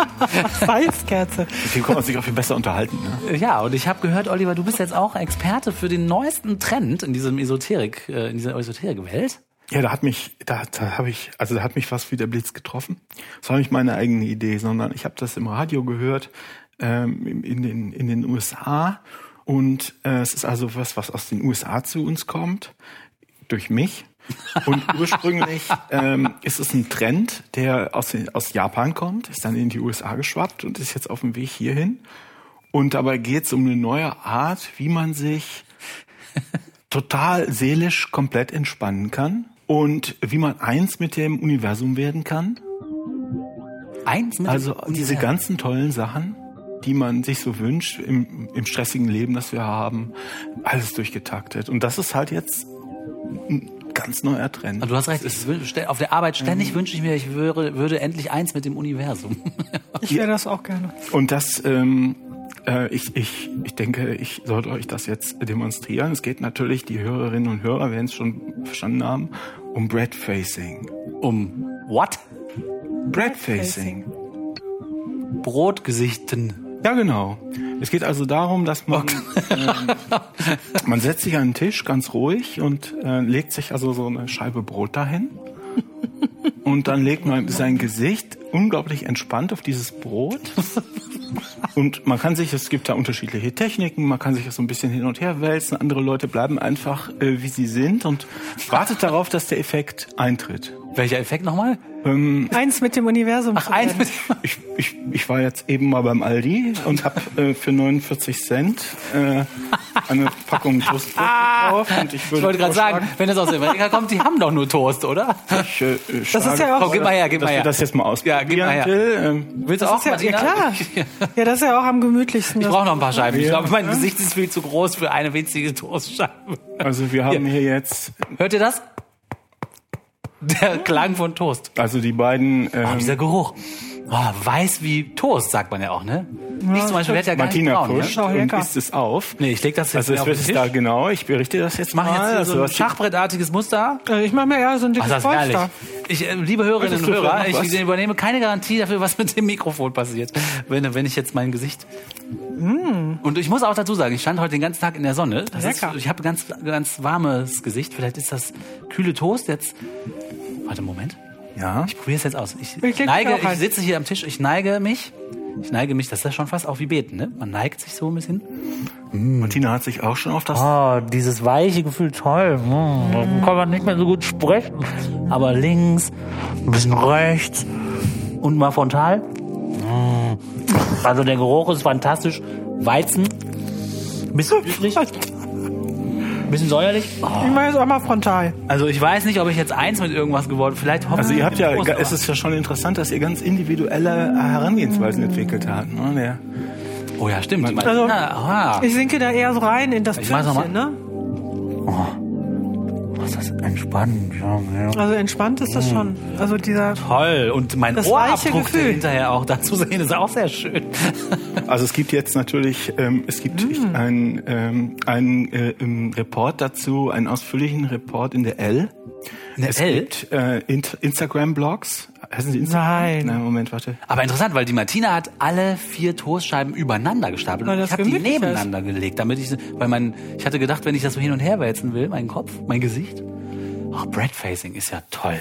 Ja, es ist also äh, es gibt äh, es gibt die Leute geben sich natürlich gegenseitig Tipps, welche Hintergrundmusik am besten ist und äh, welche Brotsorten am besten Das wollte ich gerade sagen. Also welche Brotsorten. Also ich kann zum Beispiel nicht empfehlen, das gute deutsche Vollkornbrot zu verwenden. aus naheliegenden Weil? Gründen. Ach so, das harte, Voll- ach so, ja, nee, Bread. Ach so, ja, für uns ist Brot natürlich was anderes als für die Amerikaner, ne? Eigentlich im Durchschnitt, würde ich sagen. Also mit dem Toastbrot ging das schon ganz gut. Auf jeden Fall, das ist weich, da, da, da landet man weich, auch wenn man den Kopf mal ein bisschen härter fallen lässt, würde ich sagen. Aber die Japaner, wie kommt die auf sowas? Was haben die denn für Brot überhaupt? Also ähm, ich habe, wenn ich hier einige Fotos anschaue, die ihr von verschiedenen Protagonisten, sehe ich zum Beispiel ein Bagel-artiges ähm, Dings. Da gibt es eine Art Hefe. Ein Bagel hat ja auch ein Loch für die Nase. Ich sehe aber hier, ich, ich sehe aber hier auch tatsächlich die Toasttürmchen, ne? Türmchen, guck mal, die Leute machen das so wie du, denn ich habe das ganz falsch Ja, weil gemacht. das so gemütlich ist. Ja, kein Wunder, dass du nicht eins geworden bist mit dem Universum. Und bist du denn jetzt eins geworden? Also- du siehst schon auch ganz mal. universal Ja, aus. das ist also ein strahlendes Lächeln. Das ist schon. Uni ich- universal siehst du aus, ja. Universal. ja, Toll. Ja, also liebe Hörerinnen und Hörer, ähm, falls ihr mal meint, ihr habt äh, Stress im Studium oder im Job, furchtbar viel zu tun und äh, möchtet vielleicht nicht gleich zum Beten gehen, Breadfacing ist der Trend. Ich lehne mich jetzt mal ganz weit aus dem Fenster. Wenn ihr uns ein Foto schickt davon, wie ihr Bread faced, werden wir das in dem Blog man glaubt es nicht.wordpress.com veröffentlichen. Ja, guter Punkt. Machen wir. Und wenn ihr das macht, dann verspreche ich euch, dass ich auch ein Foto von mir dazu stelle. Aber erst wenn ihr auch eures schickt. Aber dann wollen wir aber auch wissen, wie Aber euer ich Erlebnis das. dabei Ich war. verpixel ne? das alles. genau. Wie es mit dem Universum Ja, gelaufen genau. ist. Ihr dürft das natürlich auch verpixeln. Also nicht das Brot. Das Brot darf nicht verpixelt werden, aber das Face. Vielleicht sieht man das Face ja Das- gar nicht, weil das ist ja im Brot. Das Face. Im Bread, musst du dann sagen. im Das. Face ist Das im Bread. im Face ist Bread. im Bread gehidden. Und wenn man dann nachher diese ganzen Brote hat, wo die Faces so drin sind, ne, die Gesichter abgebildet, dann ist das, vielleicht entsteht daraus eine neue Religion, ne? Es gibt ja auch dieses Tuch da, dieses Turiner, oder welches ist das? Ja, ja, Jesus, diverse Das Jesus. Veronikons. Vielleicht gibt es ja auch ein versteinertes Jesus-Toast. Ja, in Zukunft, noch gefunden in, Zu in werden. Zukunft auf jeden Fall. Gibt es ganz viele davon. Sehr lustig. Vielen Dank, Oliver. Danke. Wie immer, euer Außenreporter. So. Wir sind jetzt super, super entspannt und haben ganz viel kosmische Energie und Konzentration gesammelt und äh, können uns deswegen perfekt damit beschäftigen, was es eigentlich mit dem Malteserorden auf sich hat. Die Martina weiß da, glaube ich, mehr. Ja, ich habe ähm, mal wieder bei WDR 5 äh, etwas gehört, nämlich das Tischgespräch mit dem Herrn Felix Prinz zu Löwenstein. Oh. Äh, der, Du kennst ihn? nee, ich glaube nicht. Kennst du den? Ist das nicht der Großmeister des Malteserordens? Nein, das ist sein Bruder. Ja, verdammt. Oh, wie könnte ich nur? Kein Wunder, dass ich den nicht kenne. Und es ist auch nicht der Großmeister, sondern es ist der, äh, es, es, er war der Geschäftsführer der, äh, der, des Malteser Hilfsdienstes und so weiter. Aber schon gar nicht schlecht, Oliver, gar nicht Alles schlecht, gar nicht schlecht. Äh, nee, der, der, das, also Felix Prinz zu Löwenstein ist ein, ähm, wie man am Namen schon erkennen kann, Adeliger, der ein adeligen Leben führt, äh, führt äh, auf dem Land. Es gibt keinen Adel mehr. Ja, ich wollte das auch gerade Klar, fragen. oder? Aber es gibt man doch noch einen, sagen. aber es gibt, doch noch einen die Adel. spielen das noch, das alte Spiel, aber es gibt keinen Adel. Also es gibt, ähm, für mich ist das ein adeligen Leben. Ich kann mal gleich äh, kurz berichten, welche äh, Kennzeichen zu einem adeligen Leben meiner Meinung nach dazugehören. Also Prinz ist schon mal im Namen, ne, ist schon mal ein Hinweis darauf, dass da vielleicht was Adeliges unterwegs ist, ex-adelig. Also jedenfalls dieser Prinz zu Löwenstein war, wurde äh, interviewt, weil er sehr aktiv ist als Biolandwirt und da Vorsitzender der entsprechenden Verbände und so weiter. Ist eine Tradition zum Beispiel bei den Adligen, große Güter zu äh, belandwirtschaften. Ja, also das ist etwas, was die scheinbar gerne machen. Außenrum zu reiten. Qua Geburt. Ja, ich glaube, reiten tun die nicht mehr so. Aber sie sind Aber jagen. alle oder viele im Malteserorden aktiv. Das hat er dann nämlich auch berichtet. Es kam auch äh, ein kurze, also ein kurzer Satz zu so Missbrauchsfällen vor, dass er auch in so einem Jesuiten-Internat war, bei dem, ich weiß jetzt nicht mehr welches es war, aber da gab es wohl solche Missbrauchsfälle. Er sagte halt, er hat das nicht erlebt, hat es auch, wie ich fand, recht stark relativiert ähm, und sich da auch geoutet als äh, sehr katholisch und dass er da sehr christlich unterwegs ist. Musste ja auch sein, wenn du im Malteserorden bist. Und da, also über dieses Gespräch, ja, das ist ja ein katholischer Verein. Okay. Oder? Ein christlicher Verein? Ich weiß das, aber vielleicht die Hörer nicht. Ja, ist es. Kommen wir ja gleich noch zu. Jedenfalls Malteserorden. Und da kam mir wieder in den Sinn, dass ich einen Freund habe, der ja bei dem Malteser Hilfsdienst in der ähm, Entwicklungshilfe arbeitet. Und der sagte schon mal, diese ganzen Adeligen, die da sind, das wäre so eine halt so eine Machtstruktur, die da irgendwie bei den Maltesern sich zusammenrottet. Ach. So. Also da sind unheimlich viele Adelige, die in diesem oder in den äh, im, erstens in dem Orden aktiv ist und dann eben auch in den entsprechenden Organisationen, die da drunter hängen, die da ihr adeligen Leben, was zum Beispiel darin besteht, auch natürlich Entwicklungshilfe da zu leisten, aber zum Beispiel auch sehr viele Kinder zu haben.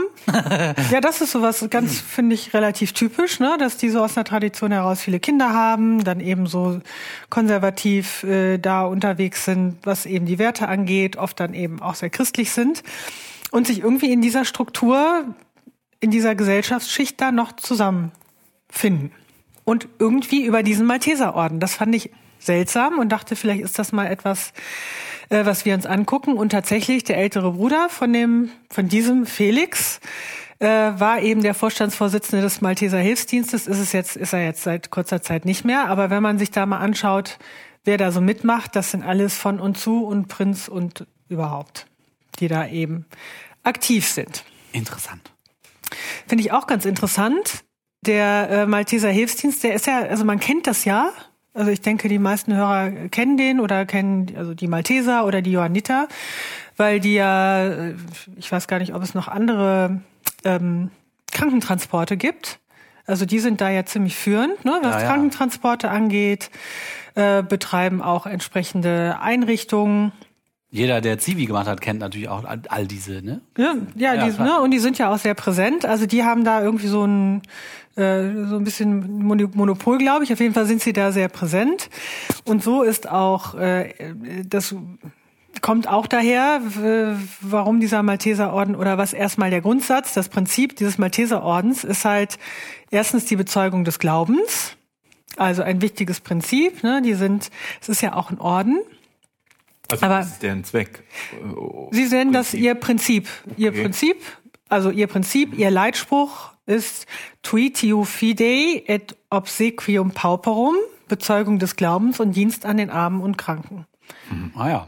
So, und Dienst an den Armen und Kranken, das ist das, was man halt so sieht, aber natürlich auch Bezeugung des Glaubens sehr stark, was ja auch, das hatten wir ja schon oft so als Thema, was hier ja wieder auch in so ähm, Tätigkeiten reinfließt, die wir ja lieber beim Staat sehen würden oder bei anderen Organisationen, als schon wieder bei erstens einer Organisation, die sehr stark christlich geprägt ist und zweitens auch noch komplett vom Adel unterwandert ist. Also sehr sonderlich, was das für eine Struktur hier ist. Aber wirklich, das stimmt. Das stimmt. Solche Dinger soll wirklich die, eigentlich die Zivilgesellschaft in die Hand nehmen, ne? Ohne Adel und ohne Kirche. Ja, ist irgendwie komisch. Also ich habe es äh, noch nicht so richtig verstanden, warum, also wieso das so ist. Müsste man vielleicht noch mal mehr recherchieren. Also irgendwie ist das eben etwas, wo die sich sehr, wo sich der Adel halt sehr stark engagiert. Also man kann sich ein bisschen zusammenreimen, wo das herkommt, weil dieser, also der Malteserorden, Orden des Heiligen Johannes von Jerusalem, so wird er früher genannt, ist eine der ältesten Einrichtungen des christlichen Abendlandes äh, und ist so entstanden um 1050. Und das ist ein religiöser Laienorden mit militärisch-ritterlicher und adeliger Tradition. Das heißt, 50? Ja. Also vor dem ersten Kreuz. genau, vor dem ersten Kreuzzug ist sie entstanden Okay. Und durch den ersten Kreuzzug, ne, er ist eine katholische Ordensgemeinschaft, die im 11. Jahrhundert in Jerusalem gegründet und nach dem ersten Kreuzzug zusätzlich zu einem geistlichen Ritterorden wurde. Zusätzlich. Mhm, okay. So, und geistlicher Ritterorden, da kommen halt die Adel, Adeligen ins Spiel. Da sieht man, wie lang das schon Ja, ja, zurückreicht. die waren zuerst da. Die haben sich da ne? nicht reingewanzt, die waren da schon immer. Ja, und aber wie das, ich finde es so wirklich faszinierend, wie das so fortwirkt. Daher kommt jetzt diese Tradition, dass Adelige in diesem Malteserorden drin sind und sich da engagieren, weil äh, Ritter waren halt Adelige damals. Es konnten auch nicht Adelige zu Ritter werden, aber wenn sie dann Ritter geworden sind, dann waren sie aber adelig. Da das alles, das sind alles ähm, völlig willkürliche Kategorien, die sich über tausend Jahre in verschiedenen Ländern immer mal geändert haben. Also ähm, das ist, ist spielt jetzt auch äh, echt Okay, ist auch egal. Rolle. Äh, Ja, tut wirklich nicht. Okay, also so lange reicht das schon zurück. Und daher kommt diese Tradition eben, dass da viele ja, Adelige, die ja jetzt eigentlich nicht mehr adelig sind, äh, sich nach wie vor zu Hause führen. Was ich wirklich interessant finde, weil das ja so lange zurückreicht. Äh, das ist ja wieder dann auch verbunden eben entsprechend, es ist ja eben Orden mit so einem ähm, ja, mit dem Katholizismus. Und dass das eben so eine, dass so eine Organisation besteht, wenn man sich mal die Webseite anguckt, wundert man sich, du hast ja eben schon gesagt, der Großmeister, ne, den gibt es da. Man, man wähnt sich wirklich in einem Film, in einem Fantasy-Film oder in einem historischen Film. Oder ein Film von Dan Brown. Ja, genau, mit einem Film von, ne, also klar, die Tempelritter kommen ja, gleich, die Templer kommen im gleichen Sinn. Also man wähnt sich wirklich in einer anderen Welt, wenn man da mal draufklickt und guckt, was es da so für Personen gibt. Ne, Großmeister, Schatzmeister und so weiter. Bestimmte Arten von Mitgliedschaft, die dann auch was damit zu tun haben, wie man lebt. Ne, also diejenigen, die da unterschiedliche Stände oder so, auf jeden Fall unterschiedliche Stufen. Äh, Die, die dann auf der ersten Stufe sind, die müssen auch im Zölibat leben und sind dann entsprechende Brüder, also richtige Ordensleute. Wow. Und es gibt dann aber auch andere, die sich dann nur verpflichten, nur, also nach den entsprechenden Prinzipien der Organisation und des Glaubens zu leben. Und die dürfen dann halt Mitglied werden. Und das hat dann, denke ich mal, auch entsprechende Vorteile, wenn man da Mitglied ist. Inzwischen haben die Malteser drei, über 13.000 Mitglieder. Aber nicht jeder, der so einen Krankenwagen fährt, ist dann Mitglied im Orden, sondern das, Nö, das sind dann Angestellte. Es gibt ja Angestellte. Ne, das sind ja, es gibt ja diese Unterorganisationen, die sind Angestellte des Malteser Hilfsdienstes zum Beispiel. Aber der hängt wiederum unterhalb dieses, dieses Ordens. Ne? Der Orden ist halt, der Orden ist tatsächlich so ein, eigentlich ein, ja, man sagt hier ein, muss mal genau zitieren, ein Völkerrechtssubjekt, ist eine NGO im Grunde. So, es ist aber nochmal ein Nee, besonderer das stimmt nicht. Das ist keine NGO. Das ist ein Staat. Was, das Die ist sind ein Staat. Völkerrechtlich, nee, es wird anders genannt. Warte, Aber ein es Staat wird anders, es wird anders genannt. oder? Moment, Moment. Moment. Ja, bis Auf auf, Malta, ne? bis auf einige Anomalien. Genau. Und das jetzt, warte mal, jetzt warte mal.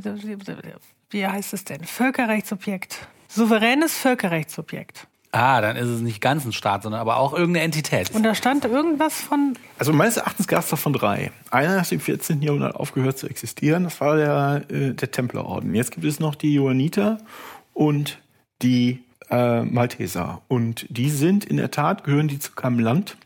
Die sind, der äh, Groß, Großmeister sagt, er sei ein souveräner Großmeister. Er hat, äh, niemand sagt ihm was, außer der Papst.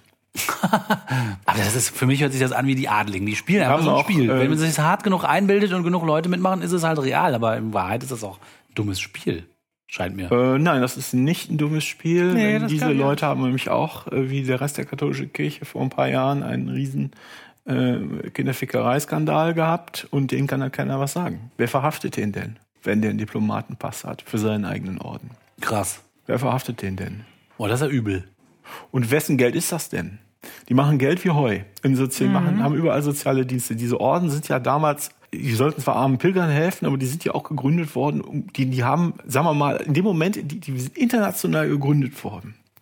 Und die, deren Hauptaufgabe war es damals, oder deren Haupttätigkeit war es damals, ein internationales Bankensystem in Europa und im Nahen Osten aufzuziehen. Ein Bankensystem. Genau. Du konntest beim einen, konntest, es war sehr unpraktisch, große Mengen Geldes äh, mit dir rumzuschleppen und zwischendurch von den Sarazenen zu überfallen zu werden. Das heißt, du hast es in Paris eingezahlt, bist mit einem Zettel, mit dem Siegel des Malte, äh, des, ähm, äh, doch des Malteserordens oder des Templerordens bist du nach Jerusalem. Dann bist du dahin äh, von deren ähm, Niederlassung aufmarschiert, hast gesagt, guck mal hier, ich habe da einen Zettel, gib mir das Geld. Und dann haben die das gemacht. Und wenn du gefälscht hast, haben sie sich umgebracht. Und deine Kinder umgebracht und deine Familie umgebracht und so weiter, so dass sie das, also die Fälscherei in den Griff bekommen haben. Die haben so viel Geld angesammelt, dass sie den Königen und den Souveränen damals so lästig geworden sind, dass sie den einen Orden einfach abgeschafft haben. Und die anderen beiden sind rechtzeitig in den Untergrund gegangen und haben das geschafft, irgendwie clever zu vermeiden. Die sind unglaublich reich. Die, seit damals sammeln die Geld an. Seit damals machen die Bankgeschäfte. Das ist ja krass. Aber da sagen die natürlich nicht viel drüber, ne? Nö, die Leute, die hier Krankenwagen fahren, wissen das nicht. nee. Natürlich nicht. Aber Oder, und das die, die Geld einsammeln für die, ne, die haben ja auch so äh, teilweise wirklich so diese Drückermethoden, Ja, ja, natürlich. Ne? Also um da entsprechend Spenden einzusammeln und so, ne? Also die, die wissen sind- auch nicht, dass da so viel Geld Unglaublich reich, die sind niemandem äh, Rechenschaft schuldig, so wie, wie, wie hier, wie wir hier sitzen, jemandem Rechenschaft schuldig Also sind, haben dass die, die Polizei kommt, wenn wir was machen. Die haben dann Malteser äh, Perso oder oder sind das auch deutsche Nein, Staatsbürger? das sind keine deutschen Staatsbürger. Also da sind die Leute, die hier fahren, sind, aber ich glaube, der Prinz, vielleicht hat er, hat er auch eine deutsche Staatsbürgerschaft. Ja, der Prinz, der ist auch, ja klar, der ist auch Deutscher. Aber der ist auch äh, Staatsbürger in Anführungsstrichen seines Ordens. Ist ja krass. Dann kann er machen, was er will und er hat einen Diplomatenpass und das war's dann. Na, das weiß ich jetzt nicht, ob das wirklich je, bei jedem so ist. Weiß ich aber nicht. Das ist ja hart. Also das sind, äh, das haben wir am Anfang auch gesagt, das sind Anomalien. Das sind echt Anomalien, sowas soll es eigentlich nicht mehr geben. Ja, würde ich auch Und sofort irgendwie sagen. sind die auch auf der Liste der Guten gelandet. Ja, ja, die haben auf jeden Fall, also ich finde sehr wenig, äh, bei einer schnellen Recherche, sehr wenig kritische Stimmen auf jeden Fall. Gut, dass ich meinen Zivildienst nicht bei den Maltesern gemacht hat. hab. Ja, ey, Ich finde das total interessant. Ähm, kannst du da äh, vielleicht beim nächsten Mal noch ein bisschen, noch vielleicht so, also wie das so kam alles? Ja. wie kann das so kam und auch wie das so ist, das finde ich cool. Ja, das machen wir. Und jetzt machen wir Definitionen. Definitionen, Ionen, Ionen, Ionen. Definitionen. Heute in unserem Definitionsstündchen habe ich äh, einige Einträge zum Begriff Heiliger Geist rausgesucht. ja, genau. Äh, aber es ist ganz lustig, weil der Heilige Geist scheint was zu sein, was man nicht ganz greifen kann. Und wir haben ja auch schon in mehreren Folgen vorher sind wir darauf gestoßen, dass das was zu sein scheint, wo was man nicht so richtig, was sich so ein bisschen dem Verständnis vieler Leute auch entzieht. Wir hatten zum Beispiel eine Umfrage zitiert, äh, da ging es eigentlich 17% darum, waren's. äh, genau, wie, wie religiös die Leute sind und ob die wirklich äh, daran glauben und, und äh, welche der Glaubensgrundsätze die überhaupt noch für bare Münze nehmen. Und der Heilige Geist war da auf einem ganz niedrigen Platz gelandet. Das versteht offensichtlich keiner mehr. Und deswegen haben wir uns gedacht, wir definieren das jetzt mal für euch mit Hilfe einiger großer Nachschlagewerke des Internets und auch in Papierform. Die Seite katpedia.de, die, die meistens lustig ist, weil die, weil es halt die Katpedia ist, schreibt zu dem Begriff Heiliger Geist. Der Heilige Geist ist die dritte Person der heiligen Dreifaltigkeit. Aha, okay. Das hätte ich gerade auch noch selber geschafft, mir zusammenzureimen. Weiter heißt es, er bildet gemeinsam mit dem Vater und dem Sohn den dreifaltigen Gott und ist selbst Gott. Der Heilige Geist erneuert die Schöpfung von innen her. Er macht alles neu. Wer an die Kraft dieses Geistes glaubt und um sein Kommen bittet, ruft die göttliche Gnadenfülle herbei. Wir scheinen das aber auch nicht genau zu wissen, was es ist. Ne? Ja, ganz genau. Und wer an die Kraft dieses Geistes glaubt, hört sich Das auch. klingt so, als hätten da sehr viele Leute an diesem Artikel rumgebastelt. Ja, und an die Kraft des Geistes hört sich fast schon an wie ein Geist aus der Flasche oder sowas. Weiter. In der Taufe kommt der Mensch mit dem Heiligen Geist in Berührung. Der Heilige Geist ist Quelle der Einheit und des Friedens. Und zwar hat das nämlich gesagt Papst Johannes Paul II. am 2. Dezember 1984. Aber was ist es denn jetzt? Da Also steht da- ja jetzt ja nicht. da Das steht da nicht? Ja, das, so, es ist so der, mein Gott ist Liebe. So. er, er erneuert die Schöpfung von innen her. Er ist selbst Gott. Also er ist die dritte Person der heiligen Dreifaltigkeit. Jetzt Und- ach so, entschuldige. Ja, nee, genau. Ja. Jetzt müsste man ja mal überlegen, was ist die Dreifaltigkeit? Also das ist ja eine Zirkeldefinition. Genau. Ne? Und jetzt schreibt die Katpedia dazu, nämlich im Alten Testament, äh, das Alte Testament kennt den einen Gott zwar noch nicht als dreifaltig, doch wird aus christlicher Sicht die Erwähnung des Geistes Gottes mit dem Heiligen Geist identifiziert. Also anscheinend sagt die Wikipedia hier, im Alten Testament wird er noch nicht vorgeführt, aber im Nachhinein hat man sich zurecht gebastelt, dass einige Stellen wohl so ähnlich klingen und hat dann gesagt, doch, doch, den gab es da auch schon, nur der wurde da ein bisschen anders benannt. Und zwar, dieser Geist schwebte seit Anbeginn der Zeiten über den Wassern. Und im Ja, Neuen Testament mir auch behaupten. Genau, und im Neuen Testament bekommt der Heilige Geist dann an mehreren Stellen große Bedeutung. Und dann zählt die Wikipedia eine, einige Sinnbilder des Heiligen Geistes auf, damit da auch Laien wie wir Ja, sag mal ein paar. Äh, verstehen, worum geht's denn jetzt eigentlich. Und zwar die Taube. Wind, Luft oder Hauch. Wasser. Salbung. Feuer. Wolke. Siegel. Kraft. Hand. Finger. Seele der Kirche. Finger. Also, falls euch sowas über den Weg läuft, Hörerinnen und Ein Siegel Hörer, zum Beispiel. dann ist das wahrscheinlich mit, ein äh, Foto. das ist der Heilige Geist, so. also euer Finger Okay. oder eine Taube. Okay. So, ich finde auch, also wenn das eine Definition ist oder ein Lexikon-Eintrag, dann weiß ich nicht, was ein Lexikon-Eintrag eigentlich sein soll. Sollen wir das versuchen, sollen wir das versuchen, auseinanderzuschrauben, die Teile anzugucken, es wieder zusammenzuschrauben, oder ist uns das zu blöd? Diesen Eintrag der Wikipedia finde ich jetzt so vage, dass also Ja, das ist doch ganz, äh, pass auf, dann sag ich mal was dazu. ja sehr gerne. Ähm, die, die tun so, als ob das Alte Testament oder das Neue Testament in irgendeiner Form eindeutig wären. Als ob das ein Buch ist, der jemand, das jemand geschrieben hat und der hat irgendwas Spezifisches gemeint und das an manchen Stellen poetisch anders ausgedrückt. Genau, das stimmt. Ja. Wenn man sich versucht, die historische Situation ein bisschen anzugucken, wie das damals alles entstanden ist, da ist das so nicht. Das ist so nicht. Die Teile widersprechen sich nicht, weil das eine poetisch schöne Umschreibung von was ist, sondern die widersprechen sich, weil die sich widersprechen. Die Leute wollten was anderes sagen. Und dann haben sie den Heiligen Geist erfunden, um das zusammenzuschrauben. Genau, damit die so tun können, als ob da ein roter Genau. Faden drin wäre. Aber der rote Faden ist mal eine Wolke, mal eine Taube, mal ein Wasser und mal Feuer. Genau. Das heißt, den Rückfahren gibt's nicht. Genau, den roten Faden gibt's nicht. Aber im Nachhinein wird behauptet, das ist er. Also manchmal ist es ja auch so Flammen, die Ja, ja. Fällt nicht auch dem Jesus in der Apokalypse irgendwie ein Schwert aus dem Mund? Ein brennendes? Ich glaube, da haben sie auch beschlossen, dass das der Heilige Geist will ist. es nicht ausschließen. Die Wikipedia schreibt äh, zu dem Begriff der Heilige Geist, der Heilige Geist ist im Christentum eine der drei Personen der göttlichen Trinität, wie dies im Nicäno-Konstantinopolitanum, einem wichtigen altkirchlichen Bekenntnis formuliert wurde. Hm, Okay, es scheint mehr so für so Fachleute zu sein. Ich habe jetzt noch nicht so viel verstanden, außer Trinität. Der Heilige Geist, oft Geist Gottes genannt, ist Gott. Keine eigenständige Gottheit oder Substanz. An Pfingsten feiert die Christenheit das Kommen des Heiligen Geistes. Das hat, äh, das mit dem Kommen hat auch schon die Wikipedia gesagt, ne? Also mit dem Kommen scheint da was zu sein. Das kommt auf jeden Das Fall. sind ja Der- der Katholiken. Geist- Der kommt. Ha. Bereits im Alten Testament ist vom Geist Gottes die Rede. Also hier auch schon irgendwie der Versuch, das zu rechtfertigen, das ist schon immer in der Bibel. Im Tanach bedeutet das Wort Ruach, mit dem später der Geist bezeichnet wird, zunächst Wind, dann auch Hauch, Atem. In anderen Zusammenhängen bedeutet es den geistigen Zustand, die Stimmung, die Haltung, Einstellung. Die Haltung eines Menschen, seine Ruach, gilt in gewisser Weise als selbstständiges Wesen. Sie kann sich ausbreiten, auf einen anderen Menschen überspringen und in ihn eindringen. Okay. Wow. Jetzt werden hier meiner Meinung nach bunt Wörter umdefiniert, wie man es gerade braucht. Weiter schreibt die Wikipedia, der zunächst auf Menschen angewandte Begriff des Geistes wurde entsprechend der menschenähnlichen Gottesauffassung auf Gott übertragen. Nur sehr selten hebt der Tanach die Zugehörigkeit des Geistes zu Gott durch das Attribut heilig hervor. Meist spricht er vom Geist Gottes.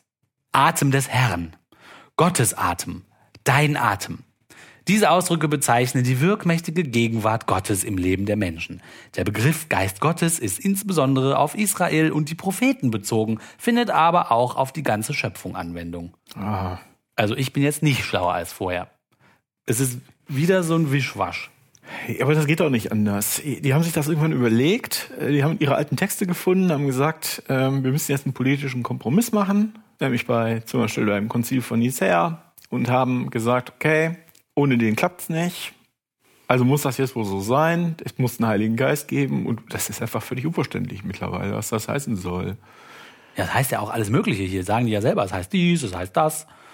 Es kann übergehen, man kann das machen, es kann wirkmächtig selber äh, handeln. Also was die meinen ist ja, also was die Christen jetzt meinen, dass das schon immer geheißen haben sollte, ist, also der Gott selbst macht eigentlich nichts. Der sitzt nur irgendwo rum und isst. Nee, das glaube ich. Und wenn der was machen soll, wenn irgendwas passiert, schickt er immer den Geist vorbei. nee, so ist das nicht. Ist das nicht? Nee, der hat da doch einmal auch den Jesus genommen. Hier, macht Ja klar, und er macht doch selber. Und selber hat er ja. Der saß, der saß doch Zumindest selber in, früher in hat er diesen doch Büschen laut und so, rumgesch- da sitzt er doch. Hat er rumgeschimpft wie ein Kessel. Nein, nein, das ist was anderes. Was ist es denn dann? Da habe ich es auch nicht verstanden. Oh, selbst du hast es nicht verstanden. Ja, es ist der Geist Gottes, nicht Gott selbst. Und sein Kommen. Ja, da brauche ich jetzt mehr Input. Ich weiß es auch nicht. Da steht ja, dass das irgendein Konstrukt ist, eben sowas wie vielleicht die Seele Gottes oder so. Irgendwas da um den herum. Aber was ist denn eine Seele? ich würde sagen, Seele Gottes, Moment. Also die Seele, wenn man mal versucht, das so lange zu schütteln, äh, bis man eine Definition hat, ist das der Teil des Menschen, der den Tod überlebt. ja, denken wir Also so. hier Der steht ja bei dem Brockhaus, ja, aber bei, Was nee, ist bei denn dem die Seele Wikipedia. Gottes? Oder was ist denn der Nicht-Seelenteil Gottes? Genau, was ist denn der Nicht-Seelenteil? Also hier bei der Wikipedia. Jesus natürlich. Wir's. st- aber da steht doch, das ist eine Haltung. Also es ist irgendwas, was jetzt erstmal unphysisch ist, ne? Ruach, Haltung. Also, um den Wikipedia-Artikel zusammenfassen, zusammen. Ich weiß es ja, will, das ist natürlich Quatsch, ne? Aber ich finde schon interessant, wie kann so ein Konstrukt so lange überleben, wenn es so idiotisch ist? Also es Gerade muss- weil es so, weil es so ein Gummi Weiß ist. ich Jeder erzählt Nee, das muss anderes. mal was, äh, das muss, Nee, es muss mal, mal- sehr, ad- es, es war eine Ad-Hoc-Erklärung oder es für was was passiert ist oder es muss irgendwas vereinen, was sie sonst nicht zusammengezogen gekriegt haben. und es muss aber auch etwas gewesen sein, was durch, was die Menschen schon einigermaßen verstanden haben, weil sonst überlebt das doch nicht so lange, wenn keiner das Nee, das oder? glaube ich nicht. Guck Meinst mal, du? guck dir mal diese, äh, diese Gottesgleichheit von Jesus an. So, Jesus ist gleichzeitig ein Mensch und Gott. Aber das ist doch nur ein Aspekt, den keiner, das ist doch egal. Nee, Also- aber ne, was ich eigentlich sagen will, ist, dass es eine politische Entscheidung, dass das so gewesen sein musste. Das war ein politischer Kompromiss, um den Streit innerhalb der Kirche zu schlichten. Die einen haben okay. gesagt, nee, der Jesus war ein Mensch. Denn wenn er kein Mensch gewesen wäre, sondern Gott gewesen wäre, dann hätte er nicht stark genug gelitten, um uns alle mit seinem Opfer zu erlösen. Denn der Gott ist dann ja einfach so, ah, ist schon zwölf, dann schnippst er mit den Fingern und dann ist die Folter vorbei. Ja, ja. So, wäre der, der, der muss also ein Mensch gedacht. gewesen sein. Die anderen haben gesagt, nein, Menschenopfer, wir kennen Menschenopfer, das machen wir jeden Tag, das reicht nicht, um uns alle zu erlösen. Der Jesus muss ein Gott gewesen sein. Hm. Da haben sie angefangen, sich deswegen umzubringen und alle Zwischenformen. Und dann hat irgendwann der römische Kaiser auf den Tisch gehauen, Nicäa, und hat gesagt, nichts, Jungs, Mädels durften nicht kommen. Ich habe eine Idee, Wir haben alle recht. ja, ihr habt alle recht. ich, ich, ähm, ich verordne jetzt, Jesus ist Mensch und Gott zugleich. Und dann gab es noch ähm, äh, äh, 150 Jahre Streit. Da hat sich dann in dem Rahmen dieses Streits zum Beispiel der Islam abgespalten vom Christentum. Und das wird ähnlich sein. So wird Wir haben das Ja, aber der, der, also diese, die, Entschuldigung, aber diese erste, also diese berühmte Geschichte von dem Heiligen Geist ist doch, wie die Jünger da alle sich verstecken und dann kommt der Geist über sie und da kommt jetzt nicht Jesus und sagt so Hallo und da kommt auch nicht der Gott als Person, sondern es kommt eine Haltung über sie, also es kommt irgendwas Unsichtbares. Deswegen, also das kommt dann fährt in sie hinein oder was auch immer oder schwebt um sie herum oder haucht sie an. Und dann haben die diese haben sie plötzlich eine andere Haltung. Deswegen steht da hier Haltung. Ich nehme an dass es sowas ist. Eine plötzliche Verhaltensänderung bei Menschen die nicht dadurch entsteht dass tatsächlich irgendwas Gottähnliches was eine menschenähnliche Gestalt hat wirkt. Sondern dass irgendwas von innen wirkt. Also wie was Unsichtbares was in die hineinfährt Ja, hineinwerfen. Was ich aus dem Wikipedia-Artikel behalte, Das ist, gibt es natürlich nicht. sobald wirklich. der Heilige Geist in uns eindringt, dürfen wir sein Kommen feiern. Ja, vorher ist er ja nicht, ist er ja nicht da gewesen. Natürlich Also, ist Martina, das Quatsch. aber okay. Ich weiß, ich Jetzt ignorieren wir mal alle den Till. Ja, bitte, bitte. Warum, äh, wo war denn die Lücke? Also du erfindest ja in der Regel nichts, was du nicht brauchst. Äh, oder dann vergisst es halt wieder. Äh, aber es setzt sich nicht durch. Und wo war denn die heilige geistförmige Lücke in der Theologie? Die gesagt hat, so, nee, wir brauchen da was und das ist ein absurdes Konzept, aber wir brauchen das. Und diese Geschichte von den, von den, den Jüngern, die ist ja relativ spät aufgesch äh, äh, aufgeschrieben worden. Da waren die, die hier, die Tanach-Quellen äh, ja schon 600 Jahre alt. Also die, die Erwähnungen des Geistes, die, die sie irgendwie zusammen, also da, für mich riecht das nach, na, da haben, da hat jemand verschiedene Quellen zusammengezogen, hat gesagt, die einen sagen so, die anderen sagen so, hm, wie kriegen wir das unter einen Hut und hat dann irgendeine Konstruktion gepackt, gebaut. Und die einfachste Konstruktion, die ihnen eingefallen ist, ist der Heilige Geist gewesen. So und zwei, drei, vier, fünf, sechshundert Jahre später hat dann äh, war das dann hat sich das schon teilweise durchgesetzt gehabt oder komplett durchgesetzt gehabt und dann haben sie diese alberne Jesus Jesus Geschichtchen äh, noch dazu geschrieben. Dass die Jünger irgendwie, oh, oh, oh, und dann kam er über mich. Aber äh, was ist denn die Lücke, die, äh, die damit konzeptuell gefüllt haben? Historisch weiß ich das nicht. Aber ich, Nee, das also, meine ich meine gar nicht historisch. nee, aber für mich nee, ist das also für mich wäre jetzt am logischsten eben dieses, also die die anderen beiden sind ja menschenähnlich in der Vorstellung. Der Gott und auch dieser Sohn sind ja haben ja so eine Menschengestalt und agieren und fahren nicht in Leute hinein. Ja, die heißen ja auch Vater und Sohn. und- Ja, und so, und so wirken die auch immer. Die sitzen im Busch, die reden, die befehlen im Busch. In dem Dornbusch sitzen die doch.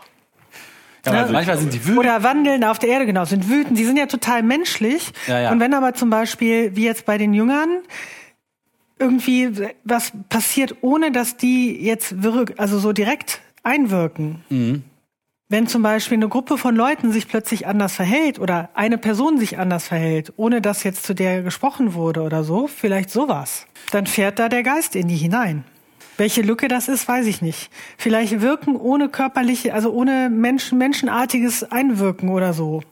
Wenn einer einfach so, einfach so seinen, Vielleicht hat, er, vielleicht hat das Verhalten ändert. Konstrukt auch zuerst die, die eine Lücke gefüllt und dann 600 Jahre später war das völlig irrelevant geworden, weil der Streit beigelegt war und dann hat er angefangen, eine andere Lücke zu füllen. Ja, kann gut sein.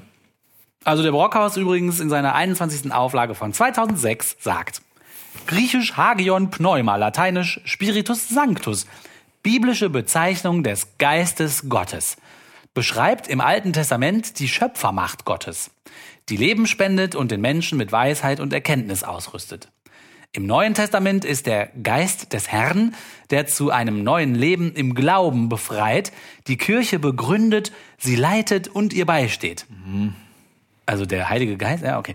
In der christlichen Theologie neben dem Vater und dem Sohn die dritte Person der Trinität.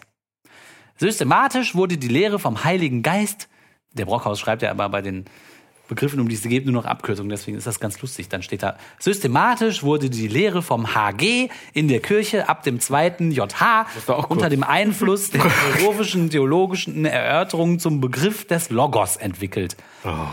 Die in diesem Prozess hervorgetretenen theologischen Lehrdifferenzen zwischen den westlichen und den östlichen Kirchen bestehen zum Teil bis heute.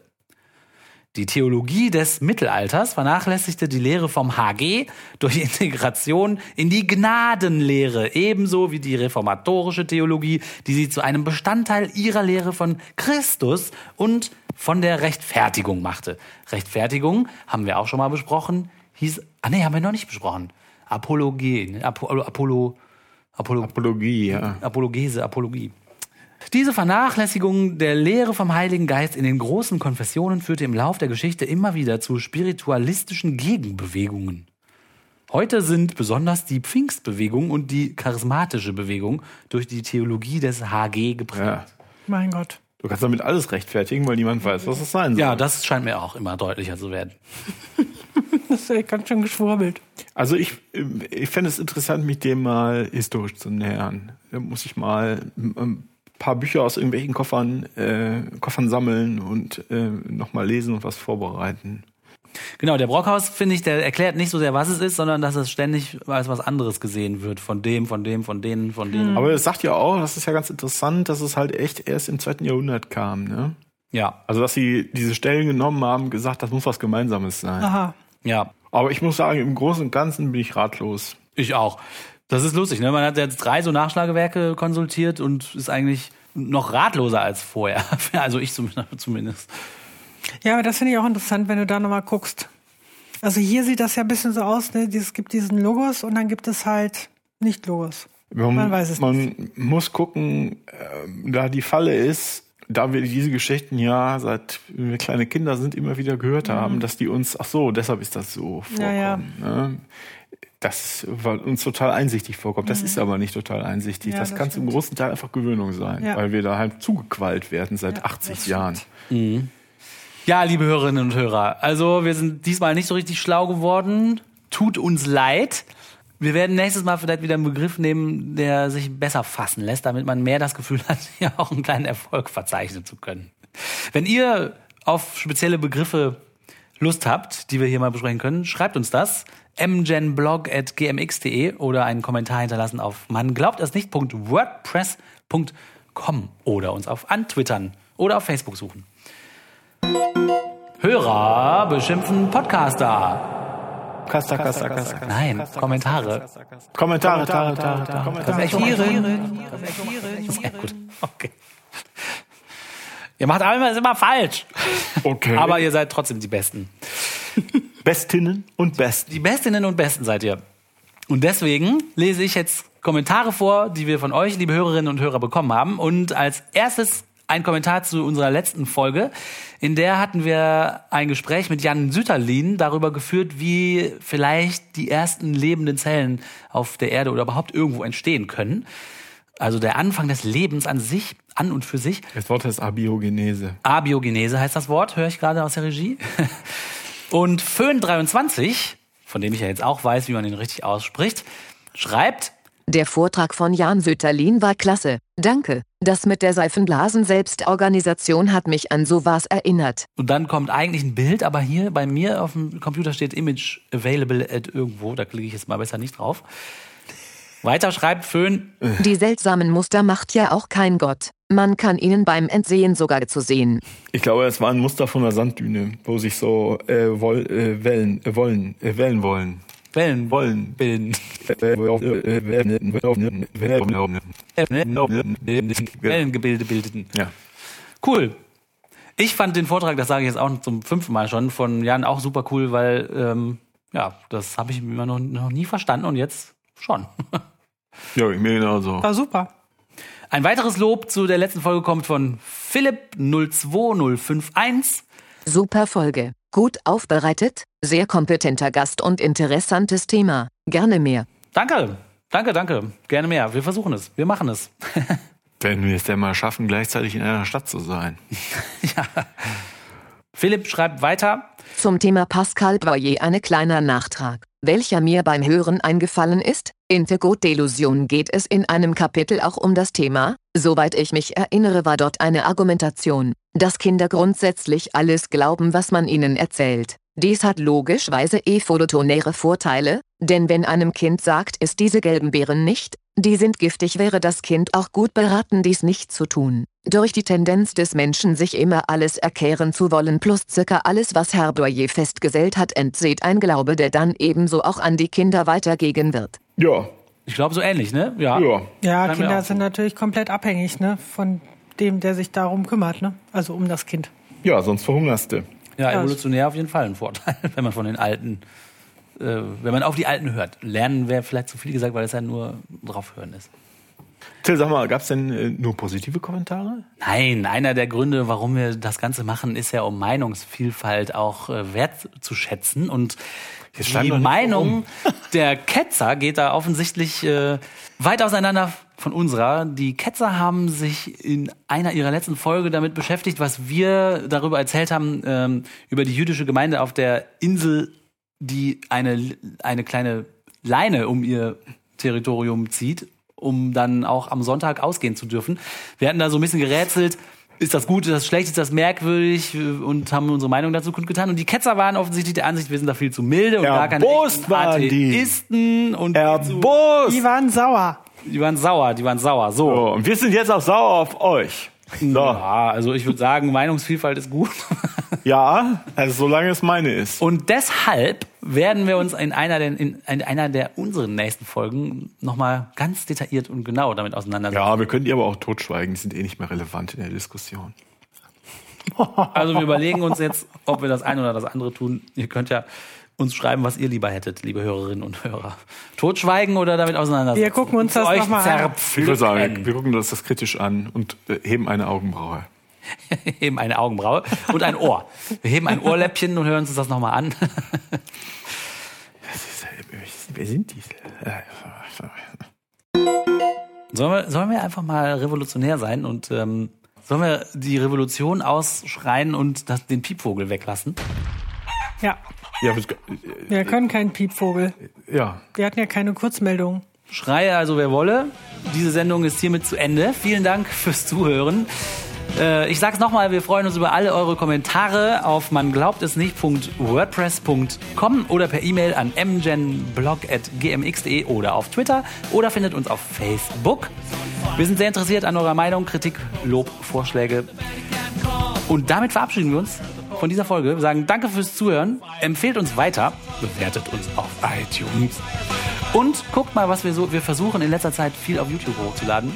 Wenn ihr irgendwie YouTube-affin seid, könnt ihr euch das auch machen. Vielen Dank und bis zum nächsten Mal. Tschüss. Tschüss. So, wisst ihr, was ich jetzt mache? Red Facing. Red Facing nach so einem anstrengenden Podcast. Ich esse das Brot jetzt auf.